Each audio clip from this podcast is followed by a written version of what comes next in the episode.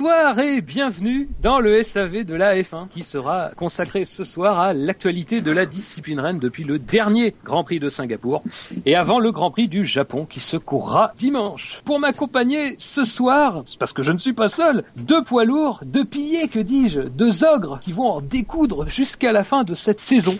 Pour décrocher la ceinture réunifiée WBA, WBC, WTCC, WEC, WWF de champion des participations au SAV en 2014. Et à ma gauche, l'incontesté, maître de l'animation, le virtuose du passe-plat et des transitions en douceur. En 6 ans Ah. de carrière, il a infligé plus de 280 KO par éphéméride ou chiffre inutile. Je veux bien sûr parler de Shinji. Bonsoir Shinji. Bonsoir Et à ma droite, le challenger aussi efficace à la diffusion des émissions qu'un diffuseur soufflé sur une Red Bull de 2012. L'as du montage, hein, affûté, il faut bien le dire dans ce domaine, par son intensif entraînement au sein du club 153, The King of the Sausage, j'ai nommé Buchor. Yeah. Évidemment, parce que parce qu'il faut un arbitre à ce duel titanesque, j'ai convoqué l'empereur des apartés, le tsar des digressions. Il est au long discours ce que Carl Lewis était à l'athlétisme, ce que Hitchcock était au cinéma, ce que Nicolas Sarkozy est à la mise en examen, et ce que Rubens Barrichello est à l'opportunisme à outrance? C'est bien sûr Jackie. Bonsoir Jackie. Bonsoir, bonsoir. Même si j'ai promis, hein, comme d'habitude, de, de pas faire de digression. Voilà, les promesses, euh, tout ça. Euh, messieurs, comment allez-vous? Ça va, très bien. Après une, après une introduction pareille, comment tu allais mal? Ouais, écoutez, J'ai toujours su introduire, donc pas. Ah ça Et tu en sais quelque chose? Bah oui Enchanté par l'actualité de ces derniers jours? Ah, ça risque de devenir de plus en plus Oh. compliqué là. Hein De quoi d'être enchanté Ah, je sais pas, mais euh, là, euh, la, la, la mayonnaise monte, on va dire, avec ce qu'il va y avoir. Là, Suzuka, il va se passer des trucs, c'est pas possible. Il faut aimer les rumeurs de transfert, voilà. Ouais. Ah, faut avoir son, oui, faut avoir son, faut, faut avoir des, des années d'études en rumeurs transfert, effectivement. Si la Euh. saison est, co- est commencée depuis un moment déjà. hein. Ah ben, commencé depuis mars, environ. Cette année, euh, c'est, même commencé depuis l'année précédente, c'est pour dire quand même si on est... bah, Disons qu'ils qu'ils ont attaqué en prélude les, les, les transferts de moteurs d'abord.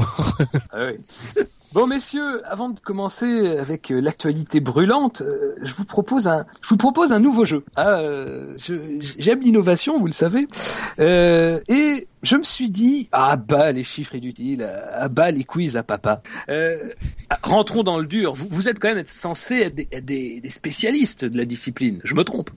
Oh. Visiblement, je me trompe. Bon, et je- Tu veux que je te rappelle mes performances en, en effet en, en justement, historique de la F1 Je, je vous donne à tous l'occasion ce soir de vous rattraper. Et donc le nouveau jeu, ça va être assez simple. Je vous explique le principe avant de vous, vous donner le sujet, que ça, ça permettra de garder un, un- un peu de suspense. Euh, je- on va appeler ça, sur la base de ce qui se fait, je ne sais pas si vous écoutez RMC euh, et l'after notamment, sur la base des grands prix de légende. Les grands prix de légende, le principe c'est que vous allez tour à tour, à huit reprises chacun, me donner le nom d'un pilote qui a participé à un grand prix que j'aurais sélectionné. Et à chaque fois que vous me donnerez le nom d'un pilote, évidemment, je vous dirai si ce pilote a vraiment participé à ce Grand Prix. Ah, ça doit pas vous faire peur, hein, vous êtes des spécialistes. À la fin, on fera le décompte, évidemment. Celui qui l'emportera sera celui qui aura pu me donner le plus de noms de pilotes ayant participé à ce Grand Prix. Vous avez compris Oui. Ouais. Tu as, tu as sélectionné qu'un seul Grand Prix en fait. J'en ai sélectionné un, ça tombait bien, puisque nous sommes le 29 euh, septembre 2014. Dans l'histoire des 29 septembre, il y a eu deux Grands Prix en Formule 1. Oui, parce qu'il y a un petit peu, ouais, faut quand même Il y a un petit côté fait. Voilà, il y a une petite influence de l'éphéméride qui est très légère. Euh, Ouais, mais du coup, et- Shinji a un avantage là. Ah, j'ai Non. pas regardé moi, pour aujourd'hui. Non, arrête, Jackie, ça ne te grandit pas. Euh, et donc, on va commencer. Je vais vous parler du Grand Prix d'Espagne 1991. Alors, ne me dites rien, si ça vous rappelle des souvenirs. C'est possible. Euh, le Grand Prix d'Espagne 91, il y avait 26 pilotes au départ. Comme vous êtes trois, je vais vous en demander 8 chacun. Et comme euh, par convenance, euh, je vais euh, vous euh, demander de le faire dans l'ordre alphabétique, on va commencer par Buchor, puis ensuite Jackie, puis ensuite Shinji. Vous pouvez éteindre évidemment vos navigateurs et le chat. Ouais. Vous Ah, on munir, peut, on est pas obligé. si, si, si, si. Vous munir par contre d'une feuille de, d'une feuille de papier et d'un crayon si vous voulez. Ouais, c'est utile, ouais. Voilà. Euh, faites attention à une redite de quelqu'un qui a déjà dit un nom, c'est une erreur. Hein. Attention. Ah ben oui. Ok. Un intransigeant. Ok. Donc, je vais vous demander tour à tour et quand vous m'en aurez tous les 8, nous ferons le décompte. Vous Donc, êtes prêts? ouais. Buchor, Grand Prix d'Espagne 91, un nom s'il te plaît. Sénat. Tout à fait. Senna a fini cinquième. Jackie, Bah, Prost. vous avez... Oui, tout à fait. Il a fini deuxième. Shinji. Mansell. Tout à fait. Mansell a gagné ce Grand Prix. Buchor. Euh... Ah, j'ai oublié son nom. euh, tout, tout, tout, 91. Allez, Bouchard. C'est là, euh, Berger? Berger, tout à fait. Berger a abandonné. Jackie, Pas 13. tout à fait. Patrese a terminé troisième. Vous avez le podium. Shinji, Piqué tout à fait. Nelson Kay qui a terminé onzième sur Benetton. Allez-y. Tout à fait. Allez-y a terminé quatrième sur Ferrari. Jackie, Alors... eh, Jackie, il me faut un nom. Marquez? Marquez, c'est faux. Non, il n'y a Non. pas de Marquez dans cette liste. Shinji, Alboreto tout à fait. Alboreto qui était chez Footwork à l'époque. Il était pas chez Ferrari. Pour l'instant, après trois noms cités, Bouchard et Shinji sont sur un sans faute. Jackie a une erreur. Je sais pas pourquoi, je, je sens que je vais commencer à me casser, figure. Allez, Bouchard, Voilà. il en reste encore des faciles. 91. Euh, Frenzen C'est pas bon pour Frenzen, il n'était pas encore en Formule 1. Jackie, tu peux refaire ton retard sur Bouchard. Ouais, mais c'est... que- Je veux pas mettre la pression, mais Gus Gus en a trouvé une douzaine, je crois. Ouais, mais c'est Gus Gus. Ouais, c'est Gus Gus, hein. C'est pas une excuse On, on, on joue pas dans la même catégorie. C'est pas une excuse, messieurs. Si. Allez, Jackie. Euh, Allez. je réfléchis, je réfléchis. euh, Non, Ah, parce que c'était le premier Grand Prix. euh, Je pensais, à, je, je pensais à un vieux, tu sais, à, à Barrichello, mais non, en fait, son premier Grand Prix, c'était, euh, c'était en 93. Quelle est ta réponse? Alors, euh, je pense qu'on va lâcher un peu. Patel. 5, 4, 3. Euh, Verstappen. Non, c'est pas bon Shinji. Aguri Suzuki Aguri Suzuki, eh bien non, c'est pas bon. Bûcheur, messieurs, euh, c'était un feu de paille. Oh, non, j'ai... oh putain, j'ai oublié son nom. Euh... Au pire, dites au hasard, hein, vous trouverez peut-être dessus. Non, mais je, je, veux- je, je vois le, je vois sa tête de, je vois sa tête à ce pilote, mais j'ai oublié son nom. Brundle, c'est ça. Oui, bien joué Bien joué, bien joué. Martin Brandon qui a fini dixième. Il n'y en avait pas un aussi qui s'appelait Blundell ou un de ça? Tout à fait, bravo Jackie Le bon Marc Hmm, Donc on est à 4 pour Bûcheur, 3 pour Jackie, 3 pour Shinji, qui va me donner sa réponse? Johansson? Non, il avait terminé sa carrière. Bûcheur. Ouais, je sais que c'est à moi, ouais. Ah, il le sait. Il répond trop vite, jamais j'ai pas le temps de chercher. euh, 91. Ah, il a fini avant. Euh, C'est le sixième, euh, c'est le septième tour là, hein, donc euh, vous aurez encore deux noms à me donner. Comment on va faire Ah, attendez. Allez, messieurs. Euh, pff, j'ai aucune idée. euh. Ah, il, il courait pas encore euh, Allez, 80. je sens que tu l'as. Je vais dire Loda, mais euh, Loda, non, il a terminé. Ouais, ben voilà. Non, mais je suis désespéré là. Allez, Jackie. Je cherche désespérément le. Je trouve Mais pas. le coéquipier d'Alési a déjà été donné, c'était Prost Ah oui, 80. c'était Prost, ah, d'accord. Oui. Donc c'est le coéquipier de Senna alors qui... Euh... a- Si, Berger a été... C'était Berger en fait. Tout à fait. Voilà. Maintenant, donne-moi un nom qui n'a pas été donné. Je, je cache pas que vous me décevez un peu. C'est pas Ah, toujours a- simple, mais il y a quelques noms qui, quand même, pourraient être donnés. Parce que Schumacher, il n'était pas là. Il est arrivé, il est arrivé juste après, hein. il arrive juste après. Euh... je... je... Allez, Jackie, il me faut un nom au hasard. Euh... Fangio. Est-ce que c'est ta réponse C'est mon dernier mot, Jean-Pierre. Non, malheureusement, il pouvait pas venir. Alors, Shinji. Shinji, il y a Obi-Wan Kenobi, normalement, qui doit marcher. La réponse D, sinon. Sur le chat, euh... hmm, ouais. Sur le chat, on se moque de vous.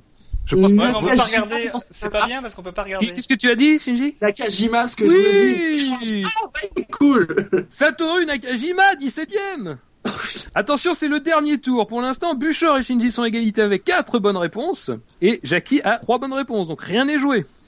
Hmm. Qu'est-ce que je dis ça 80. Il y a bien un italien là-dedans.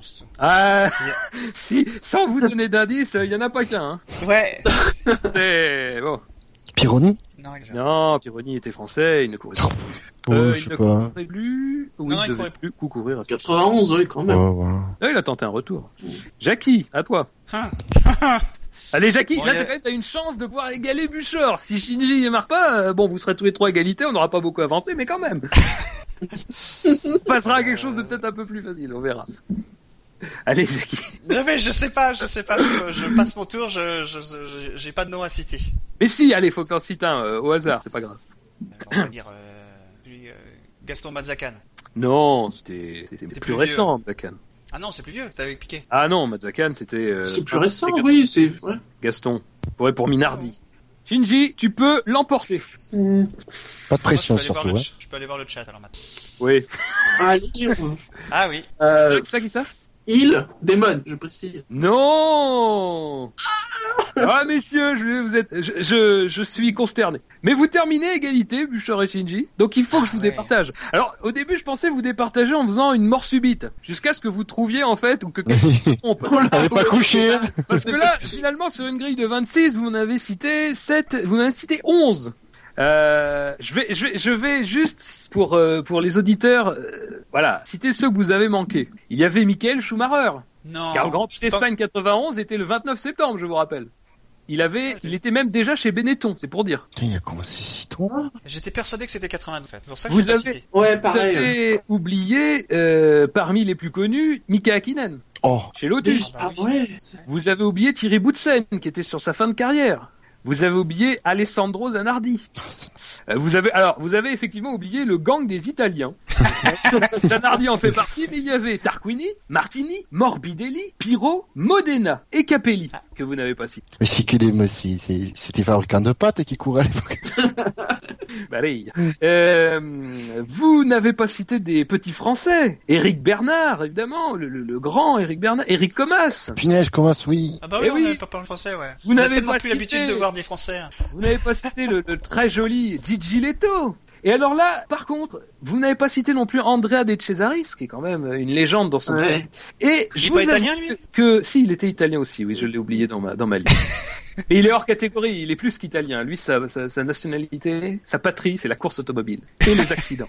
Euh, vous avez et, et vous n'avez pas cité le, le 26e et qui sans doute vous aurait rapporté deux points si vous l'aviez cité. C'était Mauricio Gugelmin. Oh. Parce que voilà, il faut parler des pilotes Lighthouse, c'est important. Il y a une grande tradition dans cette émission. Mm. Donc, euh, Bouchard Shinji, euh, vous êtes à égalité, mais vous avez de la chance. On va pouvoir vous départager, je l'espère en tout cas, car j'ai sous les yeux le classement du second Grand Prix qui s'est couru un 29 septembre. Et là, c'est plus près, donc je, voilà, j'ose espérer que vous serez plus efficace. c'est parce que là, Ne, même- nous, ne nous On surestimons va pas être trop quand même. pitoyable. On va être pitoyable. Non, non, non. C'est le Grand Prix des États-Unis 2002. Alors le Grand Prix des États-Unis 2002, là c'est pareil, il est marquant pour une image euh, cocasse, dont on a d'ailleurs parlé dans le SAV il y a pas très longtemps. Mais moi ce qui m'intéresse, Buchor Shinji, c'est que vous me disiez, on va faire ça par enchère. Il y avait 20 pilotes sur la grille du Grand Prix des États-Unis 2002. D'accord. Moi, ce que je veux savoir, je vais donner euh, la parole à Bûcher, euh, qui, qui est le premier dans l'ordre alphabétique, ce n'est pas très compliqué. Euh, Bûcher, sur ces 20 pilotes du Grand Prix des États-Unis 2002, Mhm. combien peux-tu m'en citer? Et sachant que si Shinji ne, ne, ne, ne, ne fait pas une surenchère, et que tu donnes le nombre exact de pilotes que tu as, si, que tu as donné, enfin que tu penses pouvoir donner, tu auras gagné, sinon c'est Shinji qui aura gagné. 5. 5. Shinji, est-ce que tu peux faire mieux que ça Attends. Je ferai un deuxième tour. Hein. Bah tant que tant qu'ils peuvent. Je dois dire Ça- plus ou moins ou je dois dire un chiffre? Tu dois dire un chiffre. Ah, C'est si. pas inutile cette fois. 6, les gars, franchement. Vous me décevez. J'ai- presque envie de fixer un minimum à 10, là.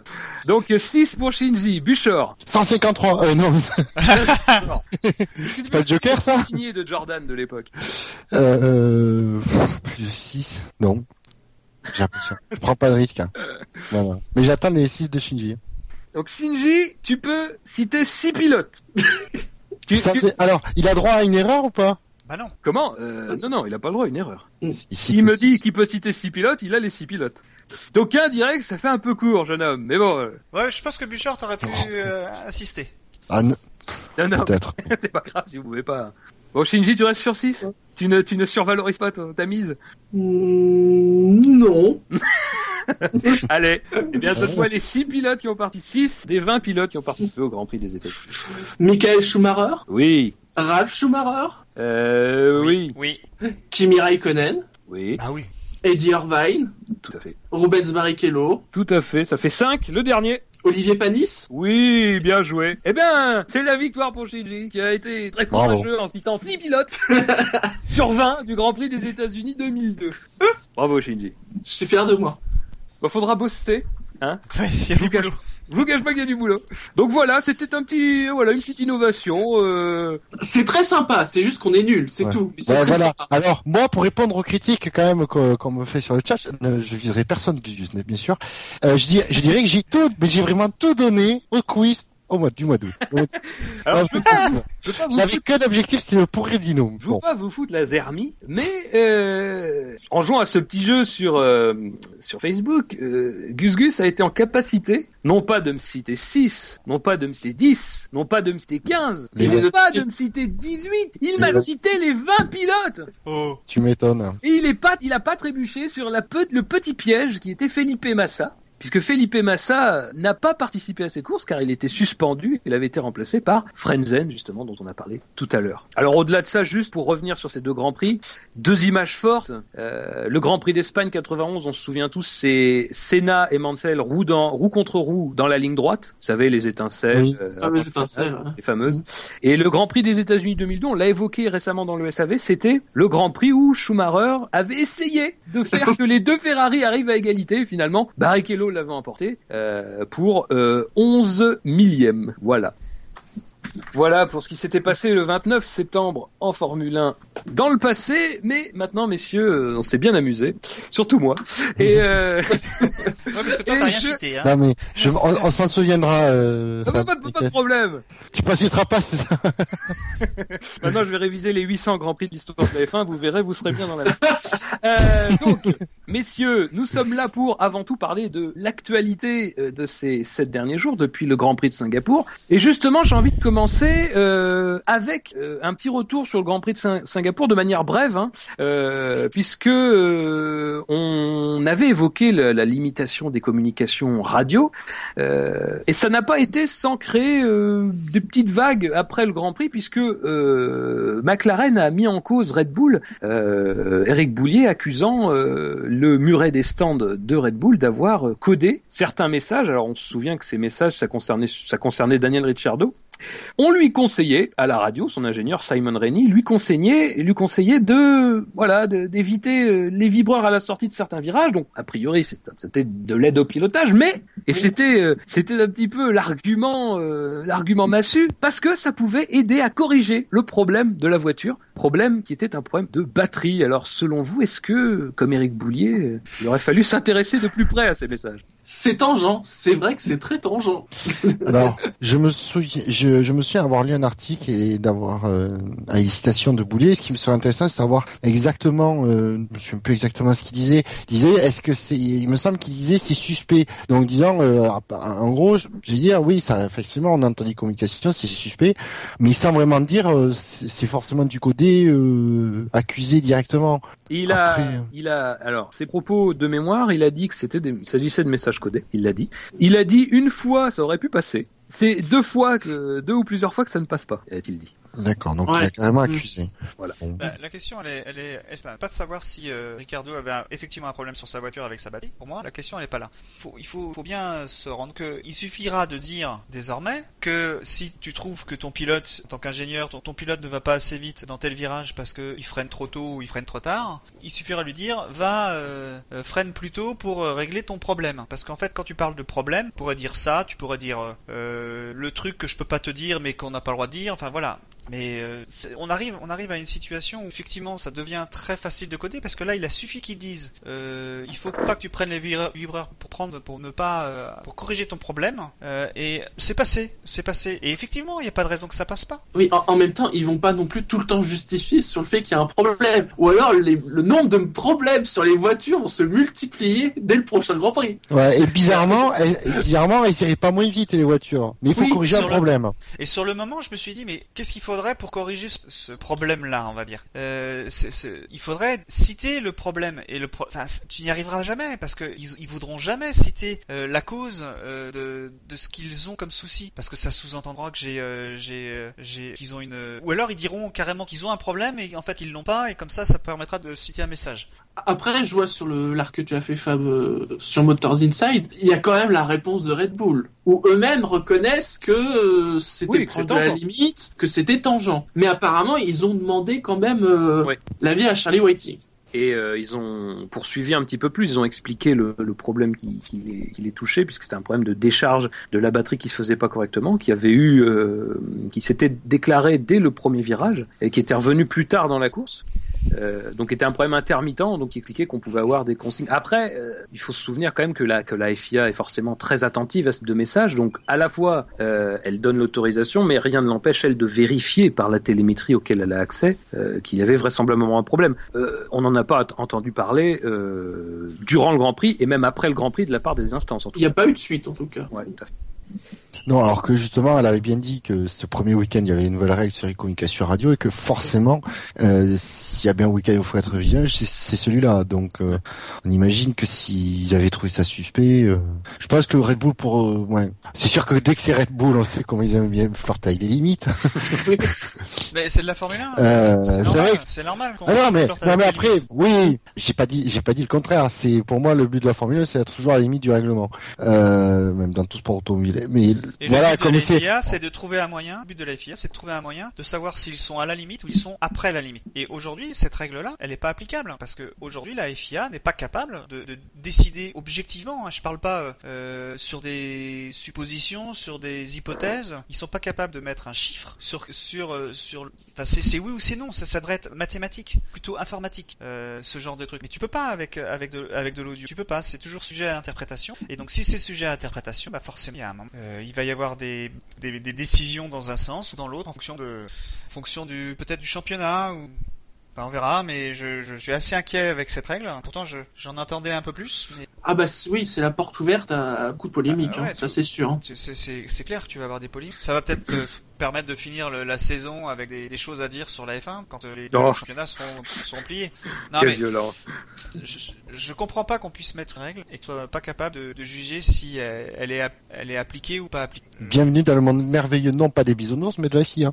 Bah oui. euh, Mais on peut, rejoint on là-dessus. peut, on peut se, euh, je conclurai là-dessus si ça, si ça vous dérange pas. Euh, on peut se estimer que cette fin de saison, euh, ces, ces six courses durant lesquelles euh, il y aura une application de, de ces, de ces nouvelles communications radio seront aussi un moyen pour la FIA de, de mettre en place un dispositif parce que l'essentiel du dispositif, ça sera pas maintenant, ça sera plutôt en 2015 quand il y aura une véritable interdiction, que les écuries s'y seront préparées elles aussi. Donc d'ailleurs, j'ai presque envie de dire que ce qu'a fait Red Bull, c'est un petit peu euh, le signe d'une écurie qui a fait avec les moyens du bord. Euh, Peut-être que l'année prochaine, ils auront une procédure un peu plus euh, discrète, dirons-nous, pour euh, prévenir ce genre de ce genre de difficultés. Bah, après, on a vu Et y a- tout le week-end étaient quand même un peu sur les œufs, que parfois ils hésitaient Oui. Au niveau des messages vrai. donnaient. euh, c'est quand même arrivé euh, très soudainement, ce- tout, tout, tout- Euh, moi, cette affaire. pour... excuse-moi, je vais dire quelque chose après ta conclusion, Fab. Mais euh, il y, a, il y a quelque chose que je trouve très très curieux quand même sur le euh, sur cette euh, cette décision de, de supprimer les, les conversations radio, c'est que euh, on a euh, 22 voitures, si, si je me trompe pas, et il y a 8 personnes qui est qui est au radio. Voilà, voilà, il y a 22 voitures, 8 personnes, alors qu'il y a euh, potentiellement euh, 22 radios. Hein. Alors je sais pas comment ils font pour écouter toutes les radios, euh, ils en ont 3 par... euh, Oui, mais euh, l'important, je pense que c'est surtout de pouvoir sanctionner, que ce soit euh, que, que que ce soit sur un message qui ait eu lieu euh, 10, 20 minutes avant, c'est dans l'instant c'est pas très grave. Les pénalités, c'est un peu ça aussi. Parfois, quand de- mais les pénalités dans ce genre de truc, elles devraient avoir lieu sur l'instant. Elles, elles, elles doivent pas avoir lieu Oui, après mais la course. Ça, ça c'est l'idéal. Même quand c'est des incidents de course, les pénalités n'ont pas lieu dans l'instant. Euh, c'est utopique de penser ça. Et pourtant, Dieu sait si les, les commissaires de, de course ont une batterie d'écrans et d'ordinateurs qui, qui leur permettent de qui leur permettent de, de pouvoir détecter tout problème. Messieurs, nous avançons euh, puisque sur ce Grand Prix de Singapour, on se souvient tous de ce qui s'est passé au, au début, euh, le problème de Nico Rosberg. Et Mercedes, vendredi, sur Twitter, nous a communiqué le problème qui avait causé euh, l'abandon de Nico Rosberg et c'était une contamination des circuits électroniques de la colonne de direction par une substance étrangère, en tout cas c'est ce qu'a déclaré euh, Mercedes, substance étrangère qui visiblement euh, était utilisée dans la maintenance euh, des pièces euh, avant les courses. Que quelqu'un se dénonce. Il y a quelqu'un qui a laissé du pec citron dans la dans la bagnole à Nico. Alors, il faut savoir que c'était une euh, visiblement c'est à la fois le, le dessin, la conception de la colonne de direction et euh, le produit utilisé en question, le, le- le- la procédure de maintenance euh, sont des procédures euh, qui sont utilisées depuis euh, depuis que Mercedes est de retour en Formule 1. Donc c'est la première fois que ça pose problème cette saison. Mercedes a d'ailleurs souvent des problèmes assez inédits hein, depuis le début de saison. Oui. Bah, ils innovent, hein. Ah bah c'est ouais, la pointe. Hein. Non, mais ils sont à Ouais, la limite, donc ils sont à, ils sont à la limite partout. hein. Tu vas pas aujourd'hui Mercedes va pas euh, prendre plus de marge pour euh, être euh, ils vont pas baisser en puissance si je prends juste l'exemple de la puissance de la voiture, il va pas baisser la puissance pour, avoir plus de marge. Ils vont continuer à travailler comme ils ont fait et ils ont de l'avance. L'avance ils vont la garder. Euh, ils savent que potentiellement ils peuvent même, la garder l'année prochaine, qu'ils ont intérêt à avancer comme ils ont toujours fait. Euh, ce produit eh ben c'est pas de chance pour Nico, hein. c'est peut-être une chance pour euh, pour le championnat.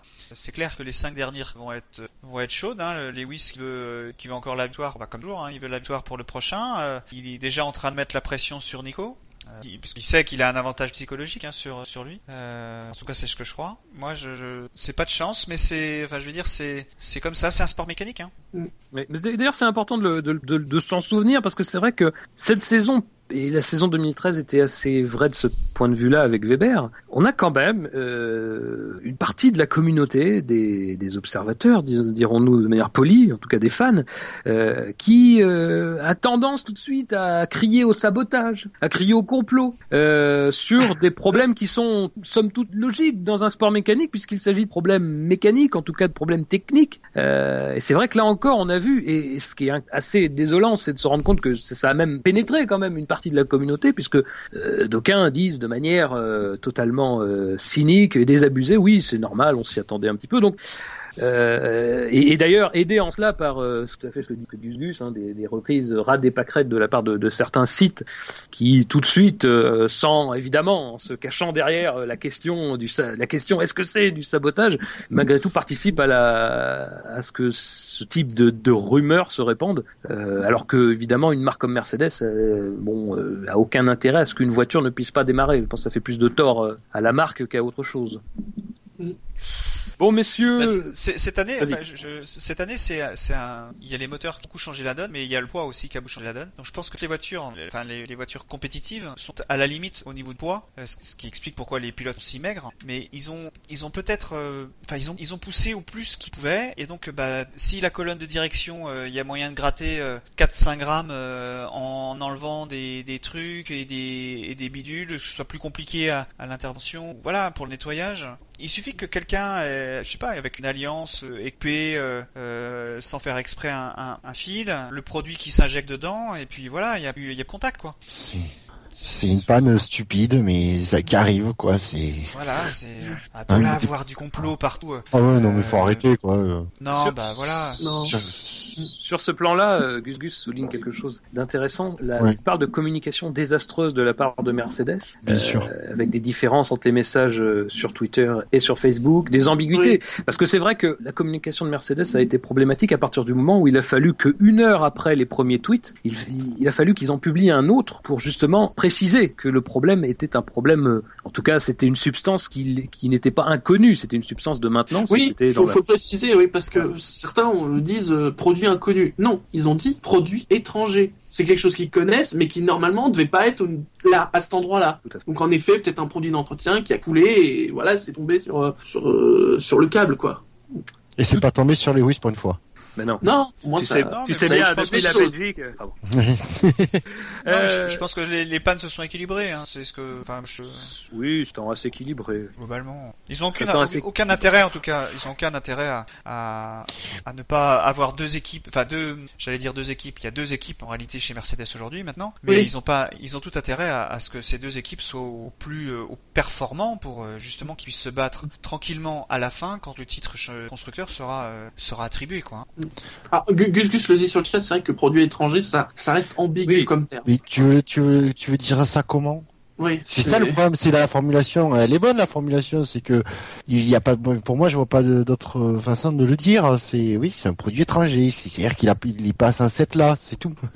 La, la traduction, ça- c'est quoi en, en anglais là, Ils ont dit le, le terme en anglais, c'était quoi déjà? Parce que c'est pas étranger en anglais, je pense pas que ce soit. C'est euh, Non. Foreign. Non, ça m'étonnerait que ce soit ça.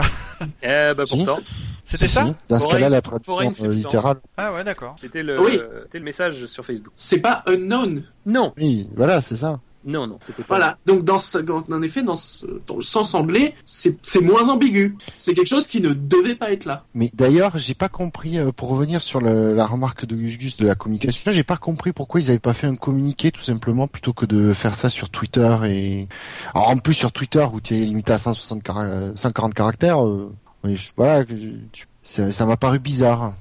C'est vrai que c'est- étonnant, mais après ça peut s'expliquer par euh, bon alors sans sans avoir d'avis là-dessus, ça peut s'expliquer peut-être par le fait que c'est surtout sur les réseaux sociaux que tout de suite après euh, l'abandon de Rosberg, euh, il y a eu des, des réactions un peu vives. Bon d'ailleurs comme le disait Gus Gus, c'est vrai que la, la façon de réagir, de présenter le problème n'a pas forcément aidé non plus. Euh, mais c'est vrai qu'ils se sont pas fendus d'un communiqué. euh, C'était vendredi soir, ils se sont pas fendus d'un communiqué en bonne et due forme sur leur site.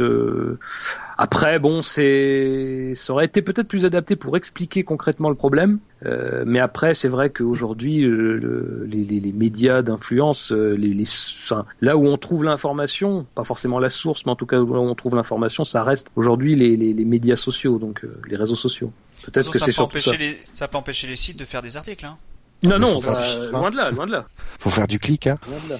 Bon messieurs, je vous propose de quitter Singapour et le monde de la nuit euh, pour pour aller vers un, un- autre pays, un pays, un pays onirique, Merveilleux. le, le pays des limbes. Euh, Peut-être euh, trouverons-nous une, une inception, on ne sait pas, on ne sait pas. Euh, c'est le pays des rumeurs. Et au pays des rumeurs, on n'y trouve pas Alice, on y trouve Alonso. C'est, c'est le roi, là, ce pays moment. des merveilles. Ah, c'est- Parce que euh, souvent on dit que la, la, silly- la silly season c'est un peu c'est un peu le moment où on, on se fait plaisir hein, sur les rumeurs transferts. Mais là cette année, je sais pas vous, mais je trouve que Alonso, il y a que chez Marussia, je crois, qu'on ne l'a pas envoyé. Attends, attends, attends une semaine, ça va et venir. voilà, et je dis ça et on est à 5 jours du prochain Grand Prix, hein, donc euh, ça, ça laisse du temps. Ouais. Euh, alors, sans revenir sur tout ce qu'on a déjà pu dire dans les émissions précédentes, euh, il y a eu, on en a parlé lundi lors de l'émission euh, sur le Grand Prix de Singapour, cet article, en tout cas ce paragraphe dans un article de la Gazzetta dello Sport qui disait que Fernando Alonso aurait fait part de sa décision de quitter Ferrari. Euh, et autour de ça, se sont greffées plusieurs rumeurs, certaines qui étaient déjà là. Bien sûr, la rumeur la plus persistante, ça reste McLaren Honda. Euh, Mais bien sûr, il y a eu, il y a toujours ces rumeurs un petit peu sous-jacentes d'échanges avec Vettel chez Red Bull, avec Hamilton chez Mercedes. Et alors, la quatrième rumeur, qui est quand même, Oh non. qui est quand même la rumeur de folie. Ah oui. C'est Dino qui l'a lancé, celle-là. Voilà, c'est et d'ailleurs sous l'impulsion de Pino dont on connaît les réseaux, dont on connaît les réseaux. Euh, c'était la rumeur d'un retour à Enstone, donc d'une arrivée chez Lotus F1. Et alors là, parce que c'est un peu Avec Flavio. on sent voilà, on sent que c'est un petit peu tiré par les cheveux. On arrive en fin de journée, il faut trouver quelque chose. Donc avec l'aide de Flavio Briatore et l'appui de. Lawrence Stroll, le milliardaire du textile canadien, qui était un temps lié à, à Sauber, hein, souvenez-vous. Et donc pour ramener euh, avec cet argent euh, Fernando Alonso euh, à Enstone. Alors une rumeur qui a été jugée euh, stupide et fausse par Briatore euh, et que euh, Ah, Ah, si pas Briator a Briator. dit ça, si Briator a dit ça, c'est que ça doit être vrai. que- et que Gérard Lopez a, Briatore, il a pas sous... Briatore, il a pas sous-entendu qu'il y avait un truc, mais pas avec Lotus. Euh, il sous-entend beaucoup de choses, Briator. Oui, effectivement. bien sûr, il sous-entend, en tout cas, il sous-entend qu'avec Ferrari, c'est pas fait. C'est c'est ça qui, qui sous-entend, Briator. Et donc Gérard Lopez, euh, propriétaire de, de, de Lotus, euh, s'est fendu d'une petite, d'un petit mot en disant qu'il avait découvert ça sur Internet. J'ai envie de dire comme nous tous. Effectivement, mon petit Gérard. Euh, donc, messieurs, voilà, qu'est-ce que, qu'est-ce que ça vous inspire autant de rumeurs quand même C'est très particulier. Et autant de rumeurs tue la rumeur, c'est ce que je me dis que pour ça que les, maintenant les, les, les rumeurs se transfèrent d'Alonso, je ne les je les lis plus parce que Après, on peut aussi- je pourrais aussi te répondre, il n'y a pas de fumée sans feu. Alors, peut-être pas vers c'est Lotus, vrai. mais il y a peut-être quelque chose.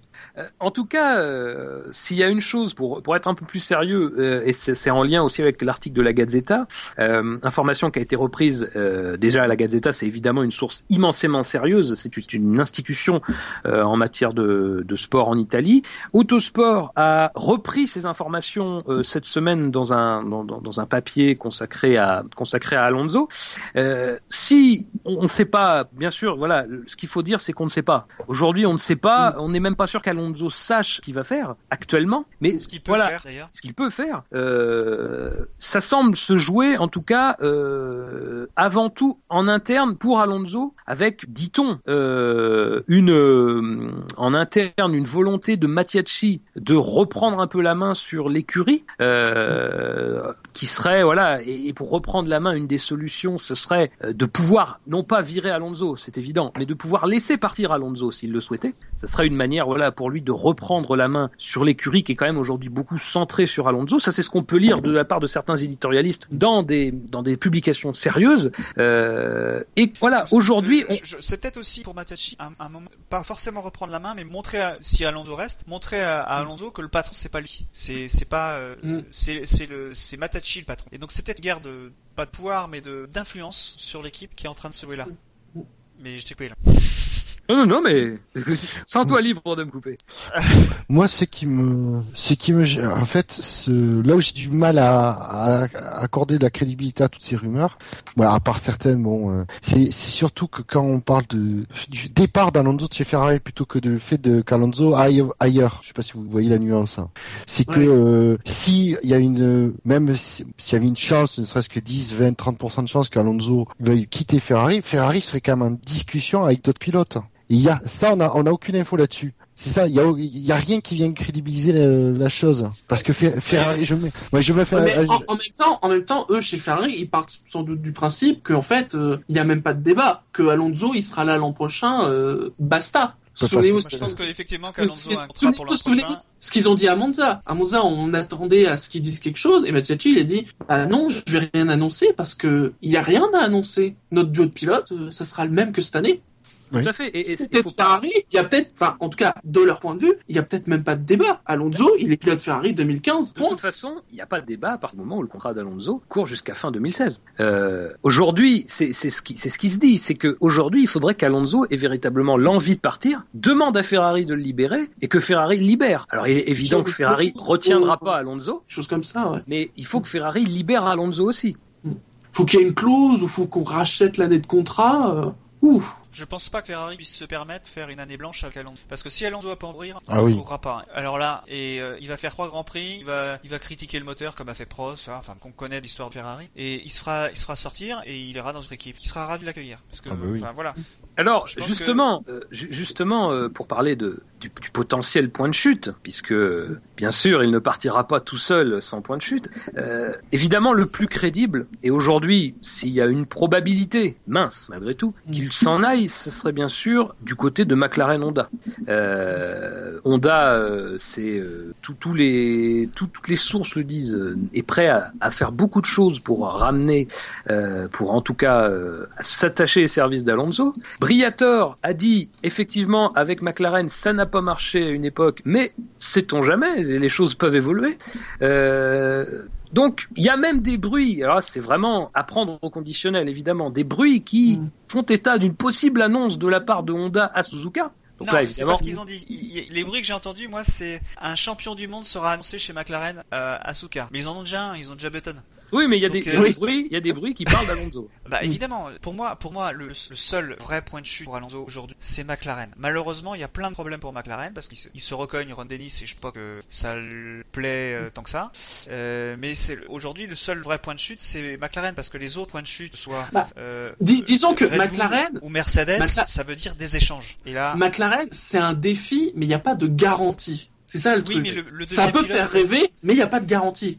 C'est pour Ouais, ça, par exemple, que quand, quand, quand j'entends euh, Lotus, je me dis non, euh, Alonso, euh, c'est plus, j'ai envie de dire, c'est c'est plus le perdreau de l'année. Il a déjà un certain âge. S'il quitte Ferrari, il pourra considérer qu'il a quand même, en tout cas, euh, peut-être pas perdu un certain nombre d'années, mais euh, voilà, les, les années où il aura les possibilités de gagner un nouveau titre, elles vont être de moins en moins nombreuses. Aujourd'hui, il faut une équipe qui fasse rêver ou qui a des garanties. D'où pour moi l'idée que Lotus, euh, non, pas possible. Qui ni l'un ni l'autre. Ils ont, malgré un moteur Mercedes, ils ont ni l'un ni l'autre. Ils l'ont pas encore. Ils l'ont pas, ils ont toujours pas signé. Hein. Oh, il annonceront début mars 2015. Et, et alors, est-ce que, du coup, est-ce que, puisque Ferrari, dans un sens, McLaren dans l'autre, ça semble être, euh, comment dire, un choix, euh, c'est pas le choix de la sécurité, disons. C'est-à-dire que ça sera forcément dans les deux cas un défi. Malgré tout. D'autant que- Est-ce que, Ouais. euh, oui, bien sûr. Euh, mais est-ce que, je- alors tu vois, ce, ce dans ton cul, je ne sais pas où il sort. Non, non, je dis d'autant que. Ah bon, pardon. Est-ce que je suis le seul à avoir entendu dans ton cul? Ça m'inquiète. Oui, D'accord. ça c'est ton, ça c'est ton côté pervers. Ça c'est C'est le club Ça 150. t'a troublé, on a bien compris, mais voilà. Euh, donc est-ce qu'il faut pas le chercher du coup du côté de- de- d'un d'un échange, d'un incroyable échange euh, avec par exemple Hamilton du côté de Mercedes? C'est trop compliqué ça. C'est compliqué. Hamilton, euh, il voudra pas euh, aller chez Ferrari. Enfin, je veux dire. Mais qu'est- mais qu'est-ce que tu veux qu'Hamilton il parte de chez Mercedes mais... Bah Et oui, c'est ouais. c'est pareil, c'est pareil. Bon, imagine, Hamilton gagne le titre. Bah, il est chez Mercedes, c'est bon, c'est réglé. C'est clair, Il reste- Mercedes. Ça fait des années qu'ils attendent d'avoir ce numéro 1 sur la voiture. C'est certainement pas pour voir leur champion du monde se barrer. Euh, Je dirais même là, à ce moment-là, euh, Rosberg pourrait demander à se barrer. Ouais, il vient de renouveler. Et puis, par contre, ouais, il a renouvelé, donc. Ouais, mais il y a eu des, enfin, je, tu sais, Oh, il y a encore des rumeurs. Ouais, ben voilà. j'ai, j'ai, ouais, voilà, c'est, enfin, on va pas parler de trop de rumeurs, mais tu, casses, tu casses pas un truc, euh, euh, même pas six mois après avoir renouvelé ton contrat. honnêtement, là, je, je crois que pour Alonso, euh, les crabes peuvent être cassés euh, assez facilement. Mais vous voyez Alonso avec, Alonso euh, a avec, renouvelé son contrat il y a, il y a moins de six mois. oui, oui, mais vous voyez Alonso avec Hamilton dans la même équipe? Vous voyez Alonso accepter ça? Ah, moi j'aurais j'aurais bien aimé j'aurais bien aimé que le duel soit Alonso euh, Hamilton cette année chez, chez Mercedes. ah, ça aurait été fun. À chaque fois qu'il y a eu cette rumeur, parce que c'est pas la première fois qu'on imagine Hamilton et Alonso, que ce soit euh, dans n'importe quelle équipe, hein, quelle que soit la couleur de l'équipe, à chaque fois ils arrêtent pas de dire non, mais c'est plus comme euh, comme en 2007, euh, les choses ont changé. Non, pas Alonso. Alonso, il change pas là-dessus. Alonso, il a récemment déclaré que le problème c'était pas Hamilton. Non, non, mais Tiens, prends ça Ron. Euh, Ouais, mais et, et récemment, apparemment, euh, récemment sur le site McLaren, euh, Alonso est réapparu. Bizarrement. alors je sais pas si effectivement ça a été souligné par euh, Yassem euh, cet après-midi sur Twitter euh, qui une fiche concernant Fernando Alonso serait réapparue sur le site de, de McLaren euh, site sur lequel je crois que Gus Gus soulignait qu'il n'y avait pas la fiche de Bruce McLaren donc on peut après en, ti- en tirer toutes les conclusions. Donc sinon Bruce McLaren ne sera pas chez McLaren Honda. Mais, mais c'est vrai que c'est à signaler. Ça, vaut, ça, ça vaudra ce que ça vaudra quand on aura le fin mot de l'histoire finalement. Ce type de ce type de petite information. Donc euh, finalement après euh, Nigel Roebuck sur euh, Motorsport Magazine dans un édito pareil avait quant à lui souligné voilà le fait que pour lui a priori, vu l'état de la situation, on resterait sur un Alonso qui partirait en 2015 pour Ferrari, mais qui, cette fois-ci, en l'absence de résultats significatifs, euh, prendrait euh, le chemin de la porte de sortie. Ça- vous paraît peut-être l'hypothèse la plus probable selon vous? Ah oui, ça, par contre, euh, oui, il peut tout à fait Ouais, dire. euh, de- c'est la porte de 2015 sortie- et puis 2015, s'il y a rien, euh, bye bye. Bah, moi, je pense qu'ils sont en train de négocier. C'est un rapport de force, c'est des négociations. Il sera négocié des clauses de sortie subterre en cours de saison. Parce qu'effectivement, le, je dirais que Ferrari n'est pas vraiment en position de force avec tout ce qui va arriver pendant trois ans en termes de restructuration. Que je pense que Alonso est en train de. Moi, j'imagine bien que comme Alonso a signé à Monza euh, une, re- une reconduction et s'est fait baiser par euh, par le bord de, de Fiat hein, en faisant débarquer euh, des, des montées de Zemolo. Euh, donc euh, et donc je pense qu'il n'est pas très satisfait. Donc maintenant il veut renégocier des choses parce qu'il y a des, il y a des, il y a des- l'environnement a changé. Il sait qu'il va pas avoir la même influence parce que Mattiacci, j'ai bien dit, vous direz ça, euh, ou- non, c'est ou bon, c'est bon. si euh, si il euh, il est en train, comme je le crois, en train de montrer euh, qui c'est Raoul. Euh, je pense qu'il va y avoir, euh, il doit y avoir en ce moment des, des, des négociations pour qu'il puisse partir en cours de saison. Euh, moi, je vois bien euh, ça. Et puis, d'un autre côté, qu'est-ce qui reste en face de disponible? Pour moi, le seul, je l'ai déjà dit, mais c'est le seul, le seul droit, c'est chez McLaren, parce que Magnussen est pas en position de force aujourd'hui. Euh, on peut sortir un Button, euh, un Button Alonso. Je pense que ça irait très bien à Londres. À Button aussi. Euh, et Magnussen, il va ailleurs dans une autre équipe, peu importe laquelle. Et euh, si il a des soutiens de McLaren, mais je, je vois plutôt plutôt ça comme ça. Et puis après, il y a le goût de la troisième voiture euh, qui pourrait très bien arriver euh, l'année prochaine parce qu'il suffit qu'il y en ait deux qui, s'en aillent et c'est c'est facile, c'est facilement arrivable. Euh, voilà. L'inconnu pour moi aujourd'hui, et c'est là où je, je vois des choses. Alors, je sais pas si Autosprint est un site euh, fiable par rapport à la Gazeta, mais euh, Plutôt, Honda, plutôt, plutôt, c'est une institution aussi, Autosprint. euh, on, on- Autosprint indiquerait que Honda euh, a du retard et que le moteur bon, a pas encore assez de puissance et qu'il consomme encore beaucoup. Donc Autosprint, comme c'est un journal italien, je pense que c'est peut-être un creux-feu pour euh, dire à Alonso reste là en 2.15 parce que Honda ils sont ils sont ils sont, ils sont pas euh, ils sont pas là. Euh, Le, le contrat d'Alonso, il, se- il se termine l'an prochain, En non 2016, il se termine. 2016, d'accord. Ouais, mais on sait pas si c'est des options. On Ouais. sait même pas si, on sait même pas si euh, c'est pas une option pour 2015. On sait rien aujourd'hui. Donc euh, tout est ouvert. hein. Je pense que s'il veut partir, il partira. Euh, Honda a l'argent. Surtout Honda a l'argent. Ouais. Ben apparemment, apparemment ça par contre c'est euh, quand même quelque chose qui est, oh, ça fait, ouais, on est plus, on est plus que dans la rumeur puisque tout le monde dit que avec les bruits qui courent, ouais, tout, tout, tout ce que les gens peuvent dire et laisser euh, filtrer, c'est que Honda veut vraiment euh, Alonso. Ça, je pense qu'on peut Mm. ouais, il y a rien Et- euh, et- il y a un mais autre cas. Alors, il y a- un autre, une autre photo que moi je, sur laquelle je veux revenir, c'est qu'on a vu une photo circuler sur Terre. Je vous invite à la regarder, où on voit euh, Fernando Alonso avec trois, enfin quatre combinaisons différentes. qui avait Lotus, Mercedes, euh, Red Bull et McLaren. Il n'y avait pas, il me semble pas qu'il y avait ça, t'as ça à chaque, t'as ça à chaque fois quand il y a des. Ouais, des ouais, mais Ouais. et, et moi c'est pas ça qui m'a qui m'a marqué. Euh, Ce qui m'a marqué c'est la casquette qu'il porte, parce que sur les quatre écuries, les quatre combinaisons qu'il qu'il porte, la casquette qu'il porte c'est toujours une casquette Santander. Et c'est ça Ah. m'a fait penser aussi que s'il s'en va de chez Ferrari, quid de Santander, parce que Santander donne beaucoup d'argent à Ferrari. Et je pense que dans l'idée de la restauration, ils ont quand même besoin d'argent d'heure, voire. Euh... Oh, ça c'est pas de... Non. ah, J'aurais tendance à croire que s'il y a bien une écurie qui a pas besoin de forcément d'argent, c'est Ferrari pour le coup. Ils ont besoin d'une restructuration plus que d'argent. Ferrari. Oui, mais je pense qu'ils ont. Je pense pas que Fiat Chrysler a envie que ça leur coûte trop d'argent. Et si tu enlèves, euh, je sais plus combien c'est, 50 millions de dollars par année, c'est les 50 millions de dollars, va falloir les amener par quelqu'un. Alors, je vais te dire euh, non parce que je pense que les, les manques de résultats de, de Ferrari, ça, ça gêne la, la stratégie, la nouvelle stratégie que ne voulait pas Montezemolo, d'ailleurs c'est pour ça qu'il a été débarqué, qui est d'accroître le volume des ventes de Ferrari et pour ça tu as besoin d'une image encore plus forte. Et je pense que c'est ça qui, fait, qui le board de Fiat, c'est le manque de résultats de Ferrari. Euh, parce qu'ils ont besoin de la F1, ça reste la première image de Ferrari euh, dans le monde et qu'ils ont besoin de ça. Donc je suis pas sûr, moi, je suis d'avis de, je suis absolument de l'avis de Fab en disant euh, c'est pas un problème de po- d'argent chez Ferrari, c'est Ouais. c'est un problème de, de restructuration et euh, et de résultats. Oui, mais aujourd'hui les C'est 200, l'équipe les qui peut 200 trouver millions, les sponsors.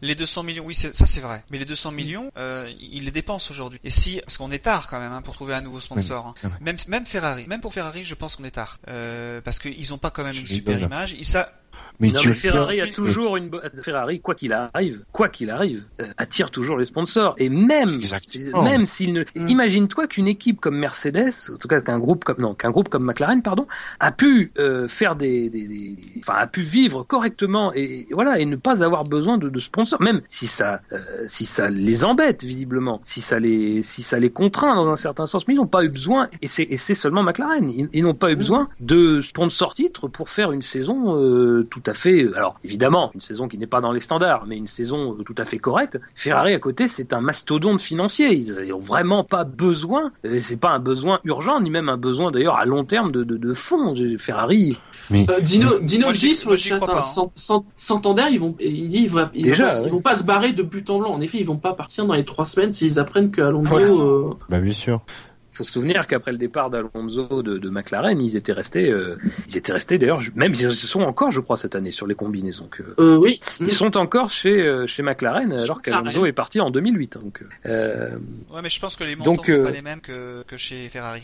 Oui, bien sûr. bien entendu, Mais euh, bien entendu. Bon, c'est sûr, c'est sûr, Ferrari attire, mais je, je pense qu'il faut quand même garder ça à l'esprit quand même parce que c'est c'est pas innocent, ils ont besoin de l'argent et ils ont. Je suis pas, je suis pas d'accord avec que McLaren euh, a réussi euh, sa saison euh, sans sans sponsor. Je pense qu'ils ont raté leur saison parce qu'ils ont pas eu de sponsor. Et l'année prochaine, s'il y en a pas, Euh. L'an dernier, ils avaient sponsor, euh, oui, non. est ratée, hein.